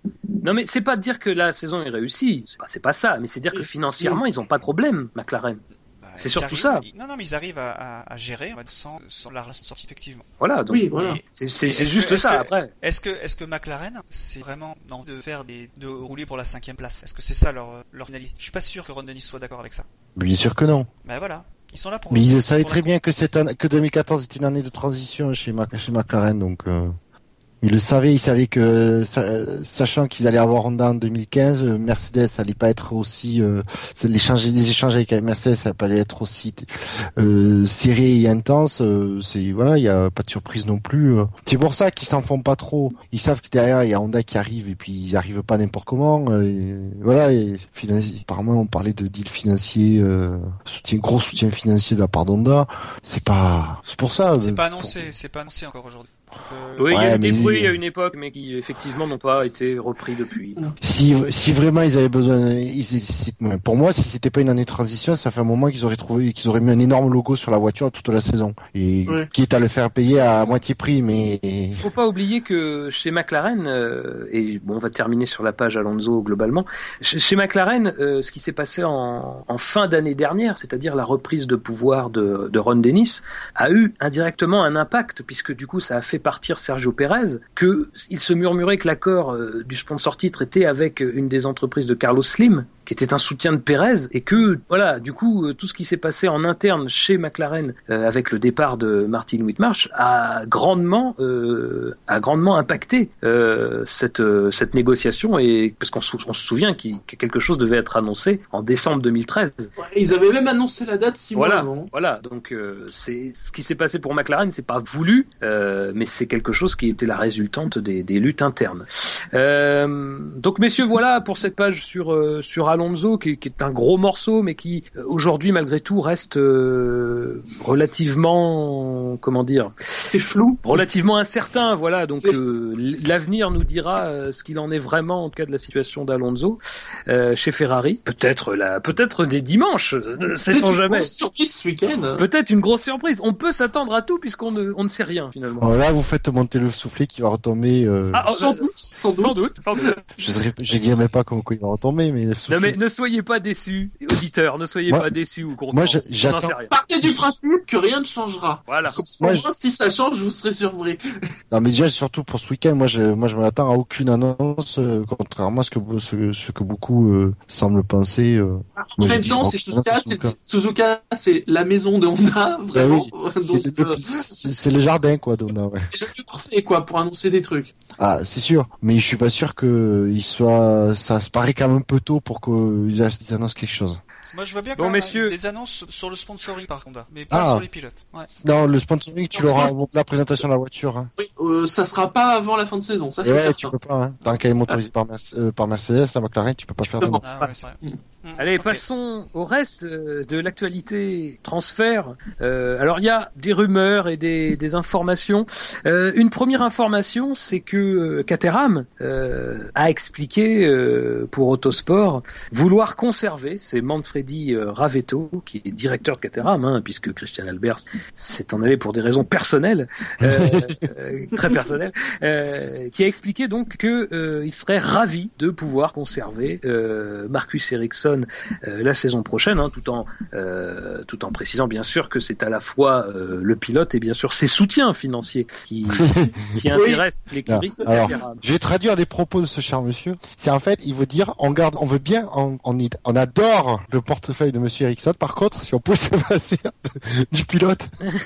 C'est-à-dire qu'on est moins ravis sur le niveau du pilote. On est surtout ravis des sponsors. Voilà. Bah Mais oui, bon, Ericsson, on le sait, il est là, euh, malheureusement, euh, Malheureusement. il n'a pas montré grand chose. Eh, écoute, si on pouvait avoir un peu de F1 avec euh, 22 merveilleux pilotes, ça se saurait. Mais c'est pas, enfin, la Non, F1 mais c'est d'abord des voitures, hein, les gars. hein. Enfin, je veux dire, les pilotes peuvent être bons, mais euh, euh, dans une voiture poubelle, euh, les pilotes vont jamais faire des miracles. Hein. Enfin, il pourra y avoir des fulgurances. Il se trouve qu'il en a pas fait jusqu'à présent, mais euh, Non, mais, moi, je- j'ai j'ai pas la, j'ai pas la compétence aujourd'hui pour juger euh, du niveau d'Ericsson sur son, dans cette équipe euh, de très fond de tableau. Quoi. Enfin, Eh, regarde par rapport à ses coéquipiers. bah oui. C'est ça. Euh, bien sûr, euh, on va pas le comparer avec euh, des top teams. Parce Ça que ce serait qui pas a fait le juste. plus de mal à Ericsson, c'est pas tellement le- le- l'année euh, aux côtés de Kobayashi, parce que euh, C'est la Belgique aux côtés de la terreur. voilà, c'est la Belgique aux côtés de Lautereur. Après, Lautereur est un grand champion du sport automobile. C'est pas, c'est pas un Ericsson, Lautereur. Il a déjà un, un, un vécu en matière automobile qui est un peu plus conséquent. Euh, ouais, mais je- alors je vais faire une, euh, je vais faire un parallèle. C'est que quand même quand il y a, euh, comment il s'appelle celui qui a remplacé euh, Grosjean pendant sa pour sa course de suspension. D'Ambrosio. Non, même D'Ambrosio. Ambrosio, qui a, je veux dire, qui était le pilote de réserve, je crois qu'il avait, euh, qui connaissait, qui connaissait le simulateur et tout, il a remplacé, il a, malgré la connaissance de la voiture, du chose, qui, c'est quand même, et puis c'est pas, euh, je veux dire, il avait fait la, toute la saison précédente en F1. Voilà, c'est pas, c'est pas non plus un venier, je dis, je suis d'accord, c'est pas le, un très grand champion, mais c'était pas un manche non plus. Il a pas fait grand chose avec la Lotus. L'auteur, je veux bien, c'est, il est arrivé, il a pas fait de F1 depuis 10 ans, il a jamais touché une F1 depuis 10 ans. Il sort de, certes de mono, il fait un championnat de monoplace. En ce moment, euh, il est, il est, un très bon pilote, je remettrai jamais ça en cause. Mais il s'adapter à la F1 en aussi peu de temps. C'est quand même extrêmement dur, surtout en plus cette année où c'est les voitures sont très complexes. Alors on va dire effectivement qu'elles sont très plus complexes, mais elles se rapprochent plus de l'endurance du coup. Bon, Ok. Mais bon, voilà, arriver à ne même pas arriver à être, au- ne serait-ce qu'au niveau de l'auteur, pour Ericsson, c'est quand même du rude. C'est très rude. Après, oui, il en faut des pilotes payants. C'est comme ça. Ouais. On peut avoir de bons pilotes payants. Mhm. Les troisième voitures, par exemple. Alors parce parce que Dido et Gus Gus le, le demandent, ils se posent la question, c'est c'est qui les sponsors d'Ericsson? Parce que c'est vrai, si ça se trouve, on, on se moque, mais le, Ouais. le gars il est peut-être sponsorisé par IBM, Google et Facebook en même temps. Vous voyez Ah, Il Je n'y a crois pas grand qu'il est chose sur la voiture. Son sponsor euh, principal, je crois que c'est une quelque, enfin, je sais plus si c'est une Oui. compagnie d'aviation ou si quelque chose en rapport avec c'est l'aviation. un service de location, leasing. euh, Voilà, c'est peut-être son, son sponsor principal. Ça. Voilà, c'est c'est pas une compagnie d'aviation vraiment. Voilà, voilà. Ça a l'air d'être Il y a- plutôt ouais de la location d'un business. Ou... Il n'y a, y a pas 10 Mm. millions de dollars euh, en sponsor? C'est pas ça que j'avais entendu? Ah, ça c'est toujours difficile, les montants exacts. euh, Ouais, mais c'est de cet ordre-là, je crois. Sur son site, il y a les trucs classiques, euh, les lunettes de soleil, euh, les belles montres, euh, les fringues. En tout cas, visiblement, tout ce qu'on peut dire, c'est de l'argent sur lequel Caterham compte. Oui. Oui, Voilà, ça c'est, on sait pas la Ouais. somme, mais c'est suffisamment important. Euh, on est à l'opposé de Ferrari, là. Ah oui, ça c'est C'est que le monde en sponsor sur la voiture, il compte, hein, financièrement. Donc euh, voilà, donc si Caterham est là la saison prochaine, nous aurons sans doute Marcus Ericsson, à moins qu'il trouve une meilleure écurie. Je ne sais pas. Euh, autre bruit de, de, couloir. euh, euh, non, je, je vais plutôt faire les, choses qui sont qui ont été vraiment dites. Euh, Magnussen, Magnussen qui a déclaré qui a déclaré récemment que sa seule option pour 2015 c'était McLaren. C'est pas très étonnant vu, vu malheureusement l'absence de soutien financier. Euh, On en revient toujours à ce point-là. Il est un peu dans la situation des de Vergne de, de pilote Red Bull globalement. C'est-à-dire que lui, si McLaren décide de se passer de lui, il faudra être très fort pour pouvoir convaincre euh, une autre écurie de l'engager sans, sans fonds propres. Ou alors, il faut qu'il trouve des sponsors, mais le problème, c'est que venant d'une filière où il a jamais vraiment eu besoin de, de, de soutien financier, C'est ça. euh, voilà. Et puis le, Da- et le Danemark, c'est un grand pays du sport, de l'automobile. Il n'y a pas grand grand monde qui est sorti du Danemark euh, euh, en sport automobile. Donc euh, il y en a, moi j'en connais que deux, qui est Ah. Magnussen et, et Christensen. C'est Peut-être qu'il peut être sponsorisé par Tom Christensen. oui. Je sais pas, je sais pas. Peut-être que je sais pas s'il a de l'argent à mettre, Tom. Je sais pas. Euh, Ouais, mais est-ce qu'il, tu crois qu'il voudrait le mettre sur Magnussen je sais pas. Faudrait lui demander. Quelqu'un a le numéro Attends, je cherche Attends, dans je le répertoire de mon téléphone. je te le transfère. Cherche, Je te l'envoie. cherche à Audi. Donc, euh, donc voilà. Après, bon, Magnussen, c'est vrai que sa situation est un petit peu aussi euh, dépendante de, de ce qui se passera euh, au-dessus de lui, parce que Ah bah oui. Button avait a priori l'air d'être confiant, en tout cas pour rester en 2015. Euh, voilà. Après, est-ce que Button sera accompagné par un autre pilote? Ça, c'est bien sûr, c'est bien sûr la question qui se pose. D'autant que voilà, s'il n'y a pas Alonso, il peut y avoir d'autres rumeurs qui Mais il est paraissent plus confiant pour improbables. rester. Il est confiant pour rester chez McLaren ou en F1 Chez McLaren, chez McLaren. Il aurait Chez même McLaren, quasiment dit qu'il resterait chez McLaren. Il, il deviendrait euh, directeur de la communication. ouais, pardon, effigie de chez McLaren. Et euh, donc voilà. Et autre, alors cette fois c'est plutôt un bruit. Euh, c'est Vergne qu'on a évoqué euh, possiblement chez Sauber. Euh, alors là, je vous avoue que j'ai beaucoup hésité parce que ça paraît quand même un peu improbable. Euh, vis-à-vis de la situation de Sauber. Bah oui, une écurie GP2, qui manque cruellement de d'argent et Vergne qui a pas de soutien. euh, le sponsor, ah, ou alors il a À un beau, il y a un beau qu'il ait sponsor trouvé, qui est hein. tombé dans les bras euh, Oui. Ouais. Peut-être. En- À ce moment-là, En GP2 peut-être. peut-être alors en, en GP2 peut-être on pourrait mettre Sauber avec Vergne. Mon dieu, il a peut-être découvert l'entreprise française qui est prête à mettre de l'argent en F1. Total? Je, je, je, non, non, au singulier, autre que justement une vraie entreprise qui veut faire du sponsoring en F1 française. Il y en a plus, donc euh, Bah si, Non, il y a Total. apparemment euh, Qui est devenue gauloise. hors automobile si tu veux. Ouais, ouais. Elle en est où la filière elle? Hein? Enfin, Il il est- intérêt depuis Il longtemps. est hein. loin le, t- il est loin le temps où tu pouvais voir marqué Canal Plus sur une brosse Oh Grand là là. Canal, oui c'est vrai. Exact. Donc euh, Vergne chez Sauber, vous vous y croyez pas Bah, le problème, c'est des sous. Alors Ah quand tu vois que même euh, Michel Calterman a dit oui, on va essayer d'être là l'an prochain, on fait ce qu'on peut. euh, Bon, d'accord. Moi je pense qu'il va y avoir une fusion entre Sauber et une autre équipe. Oula. Attends, alors attends, on y reviendra si c'est pour parler des difficultés financières, on y reviendra un peu plus tard dans l'émission. Ah, très bien. Après, Gus un Verne payé pas cher, c'est toujours mieux qu'un subtil qui t'amène 15 millions. Ou ouais. ou malgré la 2 qui en a mis 30. Pardon.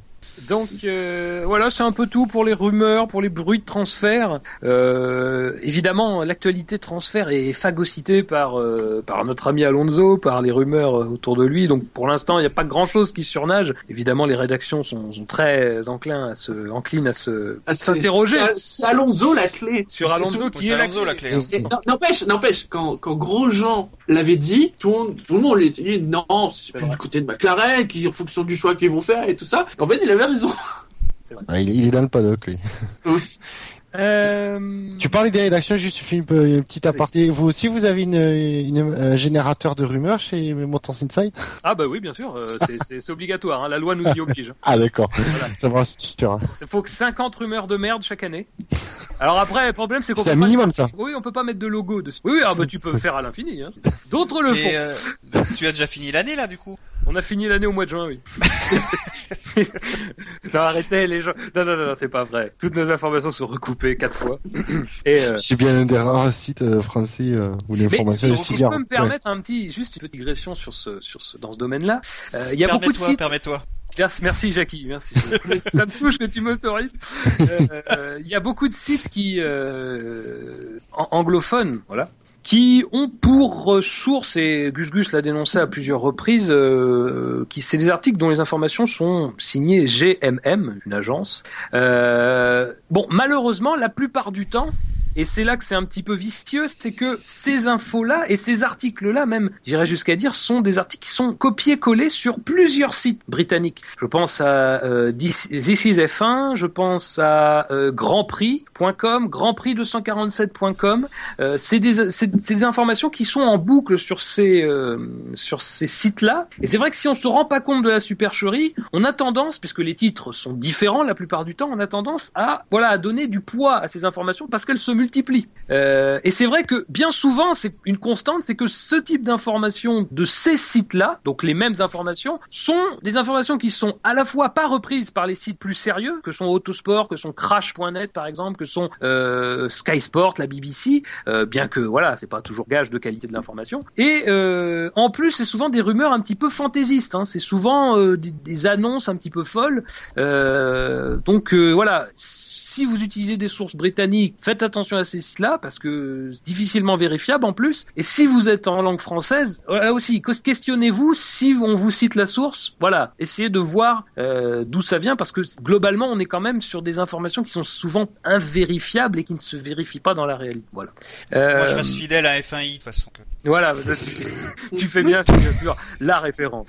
Euh, euh, Tu m'étonnes après qu'il digresse. hein. voilà. Et donc, messieurs, digressé là. je vous propose de passer euh, à une annonce qui a été euh, qui a été effectuée cette semaine, euh, qui a été relayée par Autosport. C'est que Solide.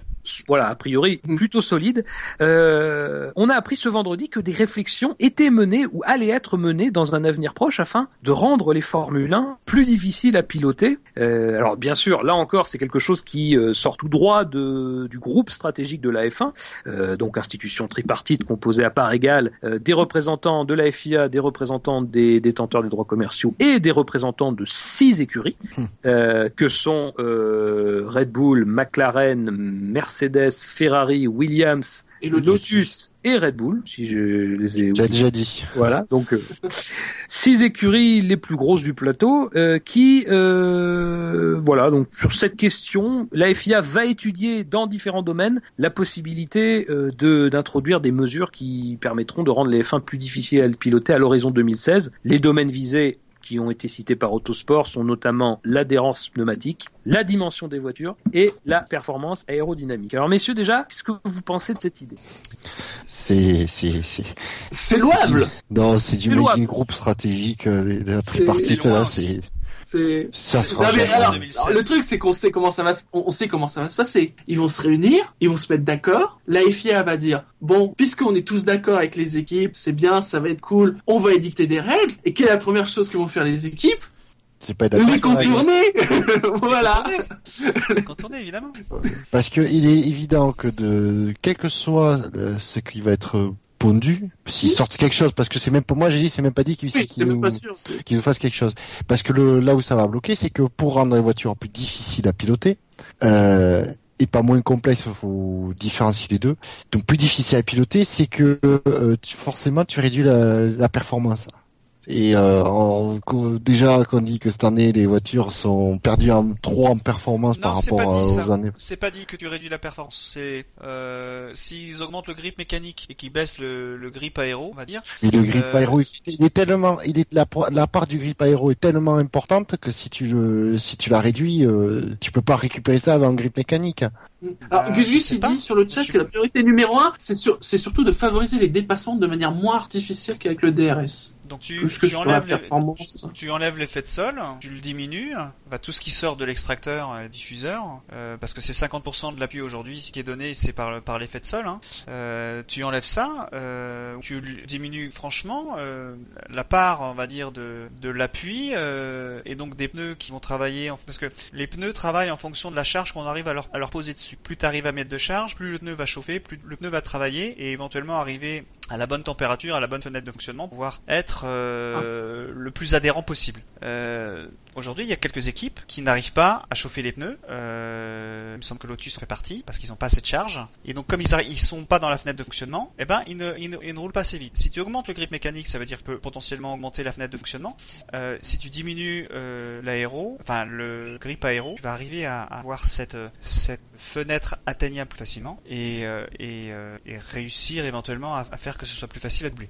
Mais c'est pas facile, hein. Enfin, je, je pense que c'est Mm. vraiment pas Alors, facile. je, je, alors, je, je corrige, euh, c'est- c'est c'est le sentiment à, à Gus Gus. C'est pas la, la priorité de euh, du, du conseil stratégique. C'est lui il pense qu'il Euh, Ah, je suis d'accord avec lui, je suis aussi d'accord avec ce qu'il rajoute juste derrière. C'est euh, la question, c'est vous trouvez vraiment qu'elles ont l'air faciles à piloter à fin 2014 Moi non, hein. Euh, non, qu'il y a plus d'erreurs, il y a plus, j'ai trouvé qu'il y a plus d'erreurs de pilotage cette année avec le, le problème de couple en sortie de vie. On le sait qu'il y a plus les moteurs en plus de couple, tout ça. Moi, je trouve justement que pour- je trouve que la Formule problème de 2014 l'arrière va des plutôt bien, quoi. hein. tout, tout le problème, les voitures glissent de l'arrière euh, des dingues depuis le début de saison. euh, Avec et ça des s'améliore ailerons pas plus- forcément. Le qui ressort des déclarations qui étaient dans, l'article d'Autosport, euh, c'est majoritairement l'impression que c'est pas assez dur sur le plan physique. Quand Ricciardo en parle, il dit c'est pas une balade dans un parc, mais euh, c'est moins difficile qu'il y a deux saisons au moins. Alors lui il dit voilà, sans aller jusqu'à des voitures d'il y a dix ans, euh, c'est vrai que l'époque 2004, euh, les voitures étaient très rapides, extrêmement rapides, ça, en était difficile physiquement tellement elles étaient rapides. Il dit sans revenir jusqu'à là, voilà, si les voitures. D'ailleurs, c'est ce que je rejoins un petit peu ce que vous, ce dont vous parliez à l'instant, c'est que euh, ce qui ressort des déclarations de Ricciardo et ce qui ressort des déclarations aussi euh, de Prost. Alors Prost, évidemment, lui, il nous dit qu'à son époque, c'était très difficile de pouvoir faire, euh, de, pou- de pouvoir, voilà,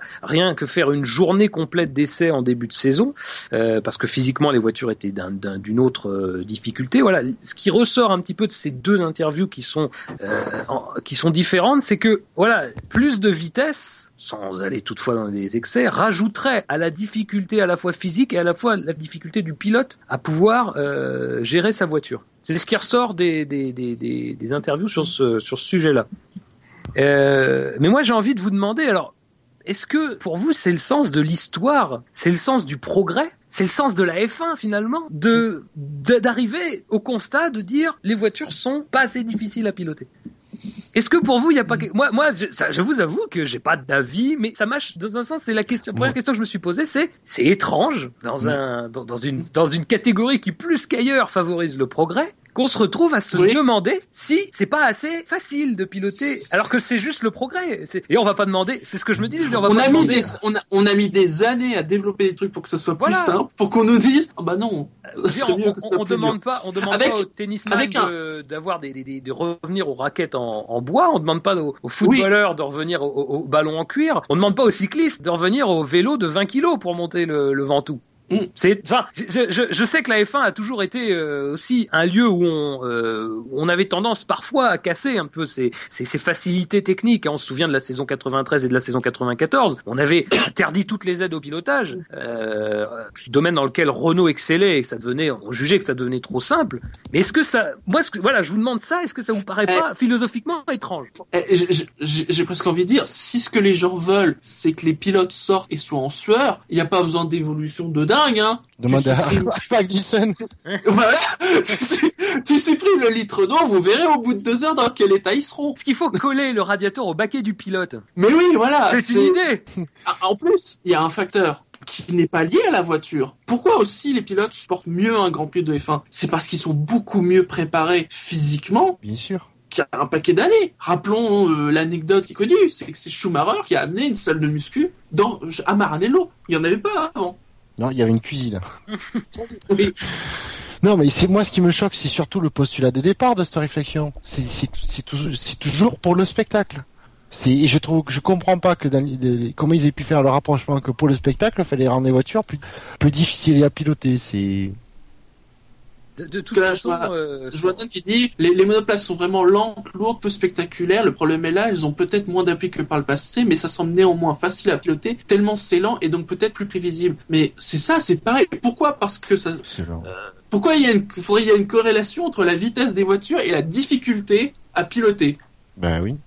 Prenez une vieille bagnole, euh, même si elle se, se, se traîne à 30 km heure, euh, ah ouais, elle se traîne à 30 km heure. Le problème, c'est qu'elle n'a pas de direction assistée. Vous verrez, c'est beaucoup plus compliqué de, pour rouler avec. Mais c'est, c'est, c'est finalement c'est c'est un peu le problème de, de la F1 cette année, c'est que on court pas tellement après le spectacle en F1. Le problème c'est qu'en F1 on court après le passé. On court après euh, des, choses du passé. Regardez, regardez. Je je sais pas, prenons les deux dernières mesures marquantes pour pour favoriser le spectacle. Des mesures un petit peu, enfin bon, bref, les étincelles et la et la diminution Mm. des communications radio. C'est, bon, on- enfin, moi rien- rien que ça, ça me fait dire euh, bienvenue aux années 80 quoi.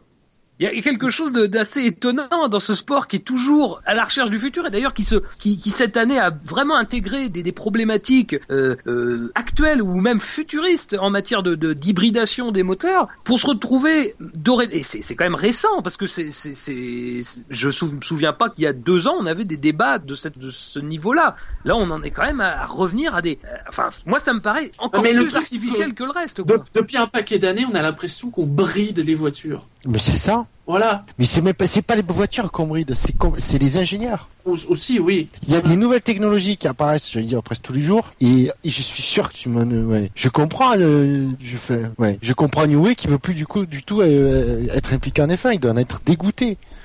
Alors euh, peut-être qu'il faut ah, canaliser euh, quelque part, il faudrait canaliser ces, ces- nouveaux apports technologiques. Mais à un moment donné, on a toujours dit la F1 c'est le pinacle du sport automobile, autant par sa, par la vitesse des voitures que par leur technologie ça choquait personne euh, à l'époque quand Renault avait sa suspension active, ouais, Williams avait sa suspension active qui était quelque chose d'extraordinaire, qui a apporté une performance, tout ça. On disait jamais, ah ben non, c'est pas la F1 ça. Ça, c'est jamais venu à l'idée. On l'a banni parce que les autres n'arrivaient pas à faire aussi bien, c'est tout. Oui. Mais on n'a jamais dit, euh, non, c'est pas bon pour la F1, euh, pour le, voilà, ouais. Je sais pas si vous comprenez ce que, j'ai- ce que je veux dire. C'est, et là, non, maintenant, on arrive, c'est, c'est, moi, je trouve qu'on fait de la F1 un nivellement par le bas. Ça, ça, ouais. C'est pour ça que j'étais enthousiaste avec les- justement l'introduction des technologies hybrides. C'est enfin on réintroduisait vraiment la technologie euh, de pointe dans la F1. Et finalement, on voit que ça n'a pas apporté tant que ça. Et ils en pensent quoi, les pilotes? Parce que c'est eux qui sont dans les voitures. Est-ce que souvent, problème, ils ont envie que ça soit plus dur? Mais on peut pas le savoir. Bah, Ils peuvent, ils- que- s'ils critiquent le sport, ils sont, euh, ils risquent des, des sanctions. C'est Qu'est-ce ce que- ce que disait euh, Ricciardo donc dans cette interview, lui il penchait en faveur de quelque chose de, de- il dit il disait ce qu'on a actuellement est un plutôt bon compromis, mais on pourrait faire quelques ajustements. Ça c'était ce qu'il disait. On peut se souvenir aussi des paroles de Vettel en début de saison qui lui disait qu'il voulait vraiment quelque chose. Voilà, il voulait sentir entre ses mains une voiture euh, presque voilà, une voiture rebelle entre ses mains. On se souvient qu'il avait dit ça quand il avait parlé lui des moteurs. Euh, donc sur ce plan-là, voilà, j'ai l'impression qu'on est du côté des pilotes sans doute plus modéré que du côté des instances, qui elles, le, les pilotes, eux, évidemment, le, côté spectaculaire, c'est moins important dans un sens. Eux, voilà, ils pilotent. Euh, après, ils peuvent avoir des préférences en matière de, de, de, de pilotage, ils peuvent préférer avoir des voitures plus euh, plus instables, euh, voilà, quoique c'est quand même assez rare. Mais c'est surtout là l'extérieur qui se charge de dire que la F1 n'est pas spectaculaire et qu'il faudrait justement rendre les voitures plus difficiles à piloter. Ça reste Mm. des débats d'instance. Les pilotes sont pas forcément toujours consultés. D'ailleurs, on a bien vu qu'ils n'étaient pas consultés, puisque on se souvient que le doublement des points, par exemple, avait quand même été plutôt critiqué par les pilotes euh, et avait été décidé surtout dans ce groupe stratégique.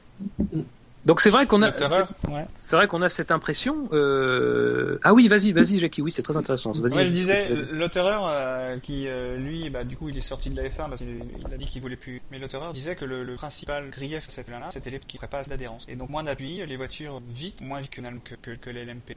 Les LMP1, la seule différence avec fin, c'est le poids. hein. C'est, c'est ça la différence. Sinon, Ah, mais, euh, sinon, alors, une LMP1 passe plus vite en virage que pour qu'elle passerait le plus coup, vite en dans- virage. pour le coup, dans notre discussion, le fait d'avoir des pneus plus adhérents, je suis pas certain que ça va rendre les choses plus compliquées. Au contraire. Mais disons que si, après, ça dépend encore des conditions du pneu, mais si, euh, si tu as des vitesses de passage plus élevées, et par contre que le pneu est moins progressif au moment de, sa perte d'adhérence, qu'il est c'est plus brutal, ça devient beaucoup plus compliqué d'aller chercher la performance. Alors effectivement, ça peut rendre les choses euh, plus funky, on va dire. Hmm. Non, mais c'est de limiter, enfin, c'est de, de faire une balance un peu plus en faveur de le- du grip mécanique que du grip aérodynamique. Je pense que c'est ça l'idée. Hmm. Et essayer de, de, de piloter une Formule 1 sans appui, par exemple, par rapport à une F1 avec appui, euh, ils vont tous vous dire, euh, je peux pas rentrer dans les virages, euh, tout ça. Donc l'idée, c'est d'avoir d'avoir du grip mécanique, ce qui fait que ça ira. De toute façon, pour pour le, le, le- le spectateur lambda, on verra pas la différence. Alors peut-être que c'est ou alors c'est peut-être la solution de dire on va réduire euh, ouais, fortement de façon significative les le grip aérodynamique. Et pour compenser on li- libérer un peu les euh, ce qu'on peut faire côté grip mécanique comme par exemple revenir ré- euh, réautoriser les suspensions actives ce genre de choses. Peut-être la solution Mais de toute façon, ce que je, la, la F1 depuis depuis 10 ans a toujours essayé de réduire le, le grip aérodynamique. Il n'y est jamais parvenu. Donc je pense que l'idée elle est bonne, mais ils y arrivent pas. Ils y arrivent pas parce que comme tu disais Shinji, ils arrivent toujours à à, à trouver un contournement, à trouver un double diffuseur, à trouver un, un- enfin il y a toujours quelque chose qui est trouvé. Donc Échappement soufflé euh, voilà, les échappements soufflés. Voilà, il y aura toujours quelque chose. Cette année, Mercedes avait le- bien réussi son fric et d'ailleurs c'est à ce moment-là qu'on a découvert que toutes les autres équipes l'avaient parce que jusqu'à présent, c'est quand il a été interdit qu'on a découvert que Renault euh, l'avait, que tous les, enfin, que tous Ouais. les gros l'avaient, alors qu'on pensait qu'il y avait que Mercedes qui l'avait. Hein. Sur, sur les communications, Mm. Mercedes communiquait dessus, mais les autres équipes, les autres équipes ne communiquaient pas. Euh, voilà, donc euh, je, je, je pense qu'il y aura toujours quelque chose et le grip mécanique, je pense que c'est c'est bien de, de vouloir, mais je pense qu'ils ils peuvent plus, ils peuvent plus aujourd'hui le faire. Donc euh, moi je retiendrai le, le- ce qu'a dit Buchor, c'est qu'on veut rendre la F1 plus funky. C'est un objectif. Ce sera 2016 l'année du funky en F1. Euh, c'est dit alors l'année du funky en F1, mais funky avec qui? Puisque on a appris, euh, enfin, en tout cas on a appris, c'est pas vraiment, euh, c'est pas vraiment un secret, que certaines écuries étaient, voilà, étaient en difficulté. Euh, mais ces écuries, alors je veux parler bien sûr de, de Marussia et de Caterham en particulier, euh, même si on peut parler évidemment de Sauber à- un peu plus à la marge, euh, Marussia et Caterham ont indiqué euh, que, a priori, elle finirait la saison 2014. Euh, Caterham, c'était important de le dire parce qu'il y avait eu cette rumeur euh, selon laquelle il n'avait pas payé Pirelli, euh, qui a été d'ailleurs démenti euh, le jour suivant son sa, sa parution. Euh, Caterham a même été jusqu'à publier une photo d'un nouvel aileron euh, qui pourrait voir le jour, à, enfin une partie d'un aileron qui pourrait voir le jour à Suzuka. Voilà, toujours dans cette optique de rassurer. Il y a eu différentes euh, interventions médiatiques de Manfred, Manfredi Ravetto qui, euh, voilà, qui a dit qu'ils étaient arrivés à la tête, je cite, d'un train sans conducteur en fuite euh, avec tous les employés à bord, euh, mais que voilà, ils étaient confiants pour 2014 et qui voilà, ils allaient. il, il a dit, nous serons là en 2015 visiblement. Euh, donc du côté de Caterham, on a des nouvelles plutôt rassurantes. Du côté Et de- ils ont, ils ont même dit clairement que la Caterham de Tony Fernandez, s'il l'avait pas repris, oui, ça terminait pas la saison. Tout à fait, tout voilà.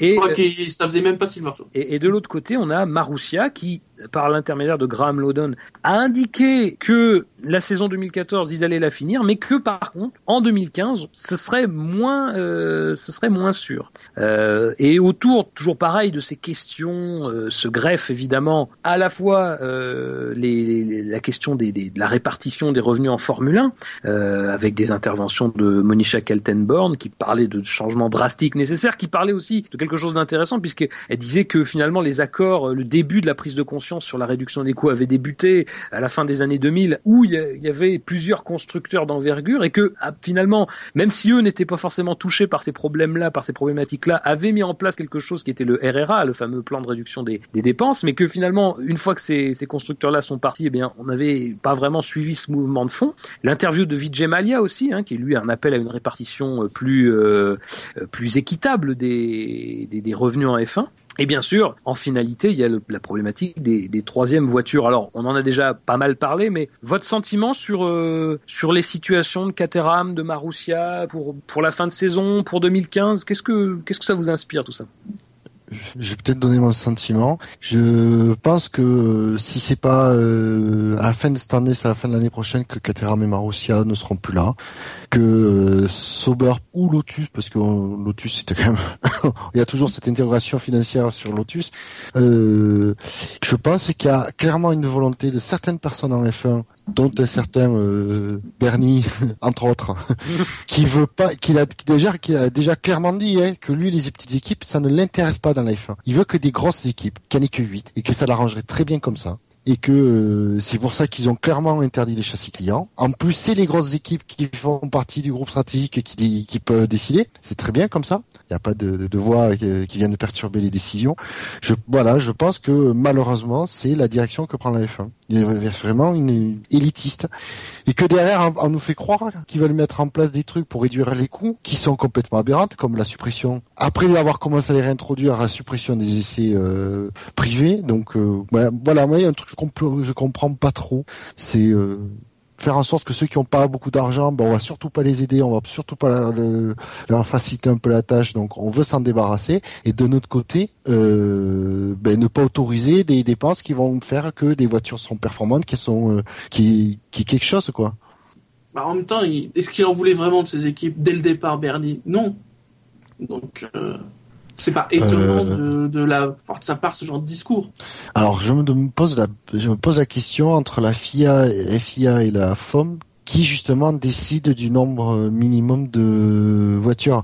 Je, on sait que c'est la Ah, FIA, je, te, FIA je te fait parle, la je te parle pas du, du nombre minimum des voitures, ça. Je te dis avoir des voitures de fin de peloton de ce niveau-là.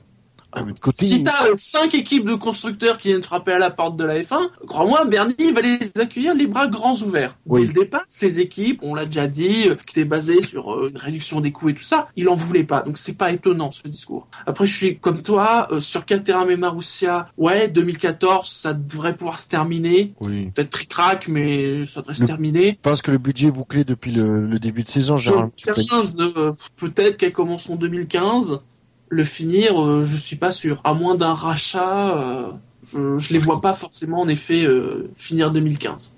Et c'est vrai que, hum, comme le dit très justement euh, Dino sur le, sur le chat, euh, il dit que, alors pour lui, Caterham, comme vous et Marussia, sont condamnés, mais l'erreur serait de croire que ça se limite à ces deux équipes. Effectivement, euh, Oui. ça se limite pas à ces deux équipes. Et euh, alors si la situation de Sauber, on la sait évidemment extrêmement délicate elle aussi, on se souvient, et on en a parlé tout à l'heure, qu'il y avait eu des pourparlers, en tout cas, on parlait d'une possible implication de, de Lorenz Stroll dans le dans Sauber pour essayer d'apporter des fonds.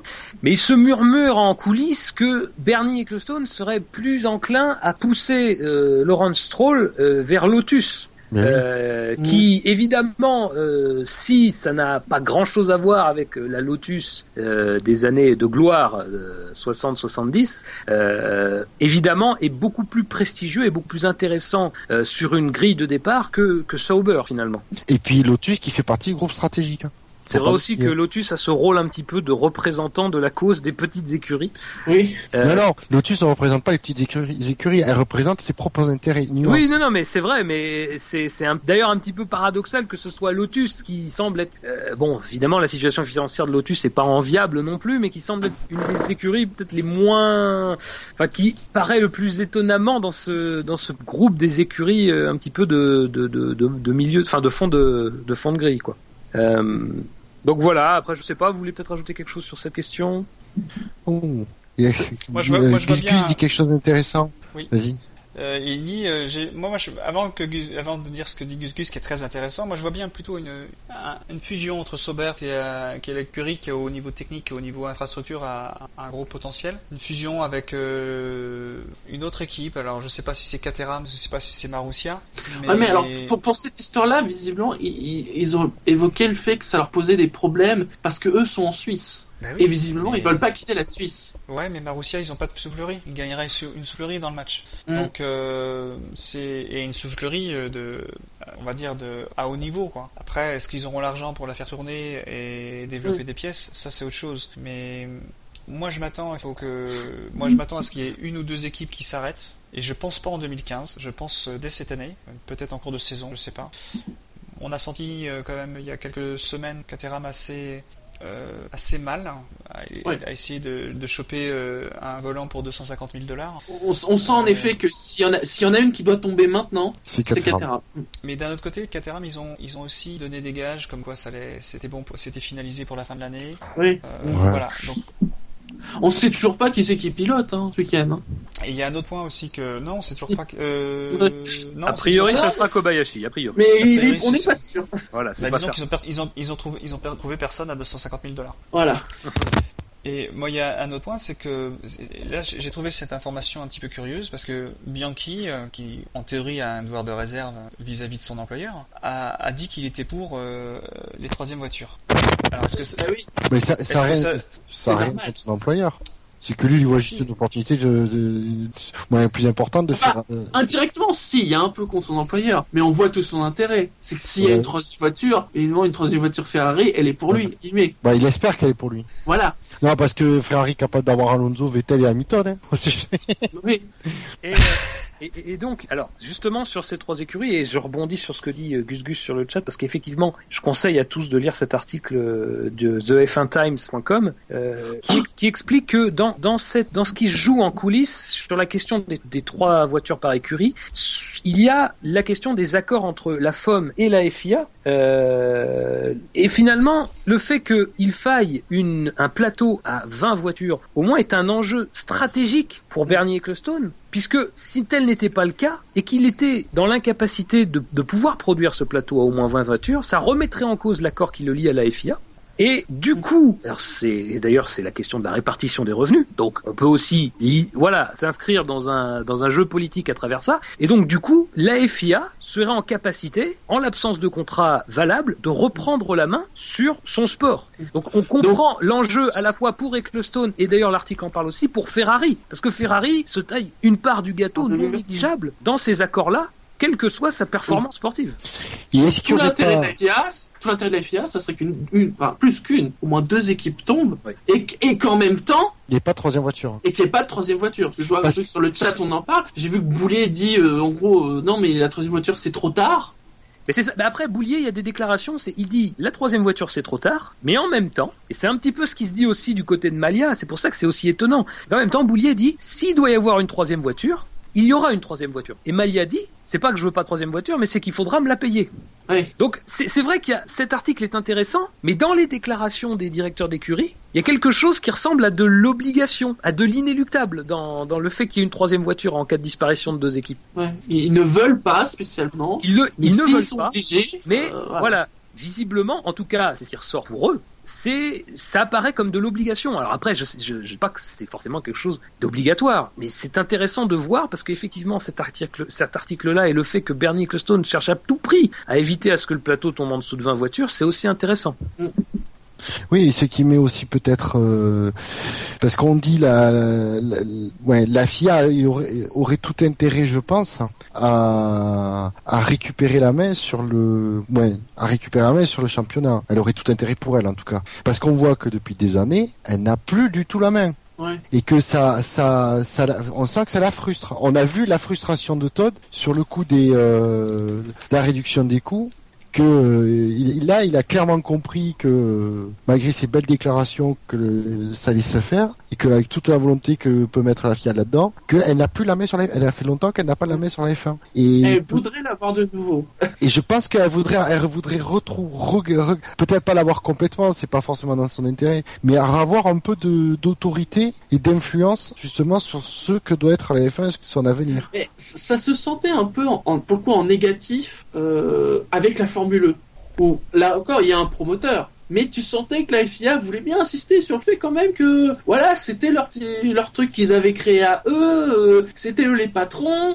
Voilà, tu vois. Que là, pour le coup, euh, c'était eux qui décidaient. Bah oui.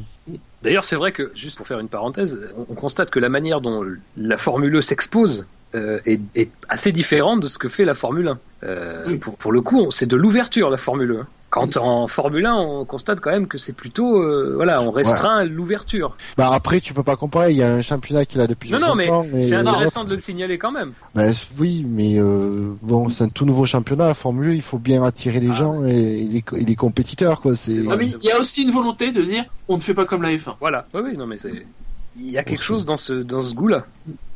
Mais c'est ouais, c'est une situation compliquée quoi. hein. Ouais. Euh, c'est pas si anecdotique que ça d'avoir que 18 voitures. C'est voilà comme on- comme c'est ça que j'ai Et- pas lu cet article. Il faudra que j'aille le lire. Voilà, c'est ça. J'allais vous le dire, c'est la situation actuelle est très bien résumée euh, dans l'article qu'avait écrit euh, Gus Gus il y a quelques il y a quelques jours. Euh, Todd ligoté, Bernie attend les huissiers, c'est son titre que vous pouvez retrouver dans dans les dans les articles du sur le site du SAV.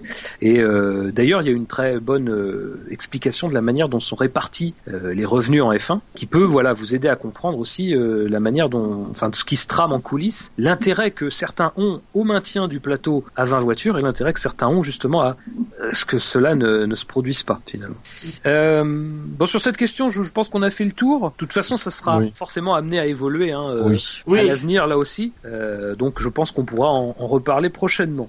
Euh, petite actu euh, sympathique. Euh, qu'on a appris euh, le, le au lendemain du, du Grand Prix de, de Singapour que le- la Corée réfléchissait à, à retenter sa chance euh, au calendrier de la F1, euh, mais cette fois donc ce serait pas bien sûr à, à Yeongam, hein, parce que, bon, on a envie de dire que personne n'a envie d'y revenir, euh, mais ce serait à Séoul, dans les rues de Séoul, la capitale, et ce serait de nuit, puisque le projet, mené d'ailleurs par un ancien membre du, enfin par l'ancien directeur exécutif euh, de, de la L'organisateur du Grand Prix. voilà, c'est ça, de la Oui. COVA, euh, Chung Young Cho, euh, qui est en charge de ce projet. Et donc, il y aura une délégation qui aurait rencontré Bernie Ecclestone à Singapour, euh, avec des, des, des images, des plans montrés à Bernie. Bernie se serait montré très, euh, euh, comment dire, très, très emballé par euh, cela et aurait donné son accord verbal. Alors, est-ce que, voilà, c'est, on- n'en sait pas grand-chose de ce projet, Mm. mais est-ce que vous sentez que c'est un projet qui peut rejoindre Singapour, qui peut rejoindre Sochi, ou c'est plutôt un projet qui peut rejoindre New York ou Bangkok euh, au rang euh, des, des, des circuits qui n'ont jamais vu le jour encore? Ça peut,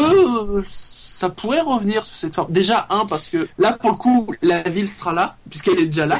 Oui, c'est vrai. hein, moins. Euh, euh, après, pour voir le tracé, faut voir comment ça va être financé et tout ça, on, on est encore loin. Ah non. Le tracé, Bernie s'en fiche. hein. Ouais, ouais. Non, mais dans, dans, dans le côté où euh, ça peut être une bonne façon justement d'éviter toutes les erreurs qui ont été faites à Yongam. C'est-à-dire que voilà, c'est pas à la campagne. euh, Peut-être que le tracé, pour enfin Yongam, il y il y avait des trucs intéressants sur le tracé, mais euh, bon, il plaisait pas forcément à tout le monde. C'est c'est Séoul. C'est- C'est-à-dire que voilà, les gens arrivent en avion, ils arrivent à aller en porte Séoul, c'est bon, le Grand Prix il est là, ils sont pas obligés de reprendre un avion pour aller au fin fond de la Corée. Corrèze, Corrèze. Euh, euh, oui, euh, c'est vrai. Non, mais euh, ce qui ce qui a été mis en avant par euh, euh, le site internet Today Online. Alors c'est ce qu'il faut savoir, c'est que Today c'est un organisme de presse de Singapour et qui voilà qui rayonne sur tout l'Asie et le Pacifique. Donc a priori plutôt bien informé sur ces questions-là. Donc l'idée, ça serait de, voilà, comme le disait Shinji, d'éviter les erreurs de Yeongam, à la fois en baissant le coût de l'organisation et en augmentant celui des recettes. Parce que effectivement, un des problèmes, parce qu'il n'y en a pas qu'un, mais un des problèmes de Yeongam, ça avait été le, Le le problème. public. Qui est pas là. Voilà, euh, l'absence. C'est le problème. Mais voilà, parce que justement, même les Coréens, ils étaient obligés de faire d'aller à Perpète-les-Oies. euh, c'est Ah au- oui. C'était au sud de la Corée, au beau milieu de la campagne. euh, Se payer des bouchons, ils, ils voyaient même pas le départ. oui. Si, vous voyez des vaches et des prostituées Et des grues. et des grues. Voilà. Donc, pff, moi, je, je dirais, euh, dans quelle catégorie je le mets J'en sais rien, parce que tout est possible. Mm. Bernie va pouvoir te dire pendant euh, 18 mois que ouais, il a les projets avancent, il a fondé le projet, et puis pour du jour au lendemain dire oh, pff, non, ils sont pas prêts, c'est pas possible. De toute façon, Bernie, c'est sur, su- suivant le financement qu'il est d'accord ou pas. hein. Ah mais Bernie, tu lui présentes le projet d'un circuit en cercle euh, avec un chèque de 100 millions par an sur la table, il va te dire c'est un super projet. Hein. Et Bah c'est oui, Samsung qui évidemment. finance. Ouais, c'est bon, c'est parfait. mais c'est vrai que, bon, c'est, on, on se le dit souvent, mais c'est vrai que ce serait sympathique. Il y aurait un côté sympathique à, à Grand Prix en Corée. Avec des, avec des spectateurs surtout, c'est bien. Non, mais à Ah. Singapour, tu ne vois pas les spectateurs, faire, un, eh, faire un Grand Prix de F1 à moins de 100 km de la Corée du Nord, quand même. C'est quand même un charme indéniable. C'est vrai qu'on en avait parlé une époque dans le SAV. On est prêt à financer. Ah, on n'avait pas fait le projet d'un circuit euh, au milieu de la zone démilitarisée là au milieu? Une façon de réconcilier les deux Corées, ce serait, ce serait beau. Euh, donc, bah là encore, hein, place à l'avenir. Nous verrons bien en temps voulu. En tout cas, euh, si euh, la première date qui a été donnée, ce serait apparemment euh, à l'horizon 2016. Donc là encore une fois, hein, affaire à suivre, puisqu'on sait bien que même quand un Grand Prix est en passe d'être organisé, euh, il faut se montrer très prudent. Nous saluons les New-Yorkais qui nous écoutent. Euh, qui doivent être nombreux. Je, je, je- excusez-moi, je, je suis optimiste. Euh, Il y donc en a maintenant, on va, sur le chat là? on va des New Yorkais, il n'y a que de ça. le SAV de la F1 passe dans les radios à New York, il faut le savoir. Mm. Les haut-parleurs de New York, il n'y a que ça. Dans les taxis jaunes, il ne passe que ça. Ah bah il n'y a que ça. Tu peux pas, tu peux pas mettre une autre station. Euh, messieurs, le reste de l'actualité en vrac. Euh, allez, on va commencer par euh, le retour de l'écurie Brabham. Euh, le retour de l'écurie Brabham en endurance. Voilà, avec Oui. le rêve ultime, bien sûr, ce serait le retour en Formule 1. Euh, alors quel Brabham reviendrait en Formule 1 Ça c'est un petit peu la question. Attends, Euh. Déjà, ils veulent arriver en LMP1, mais genre dans 3-4 ans. dans 4 ans. Dans 4 ans. Dans oui. 4 ans, voilà. Le projet c'est trois, trois, euh, commencer par un LMP2 et y, y- y être pendant 3 ans. Quatrième année c'est LMP1. C'est ça. C'est un projet, un projet basé sur le crowdfunding. Donc c'est euh, Oui. Crowd, crowd, crowd. crowd, crowd, crowd, avec un Crowd. D. Oui, j'ai vu les- l'erreur sur euh, Motors Inside. euh. Il manque un bouton pour signaler les fautes. Ça Sur s'appelle les Indiegogo. commentaires.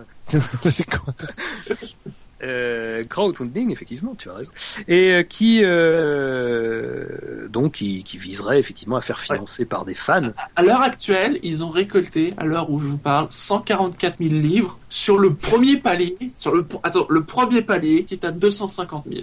Faut savoir que les paliers vont jusqu'à, euh, bah, c'est 8 millions, voilà, euh, avec le truc. Vous à, à 8 millions de livres, vous devenez une partie de l'histoire de la course automobile. Vous serez la première équipe euh, sponsorisée communautairement dans une discipline de la FIA. Faut déjà récolter 8 millions de livres, hein.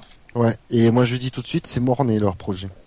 Après, euh, les trucs de Mm. crowd- crowdfunding, euh, parfois le but c'est pas forcément d'avoir tout l'argent, c'est Oui, amener de l'argent pour attirer des investisseurs. Ça peut être aussi ça.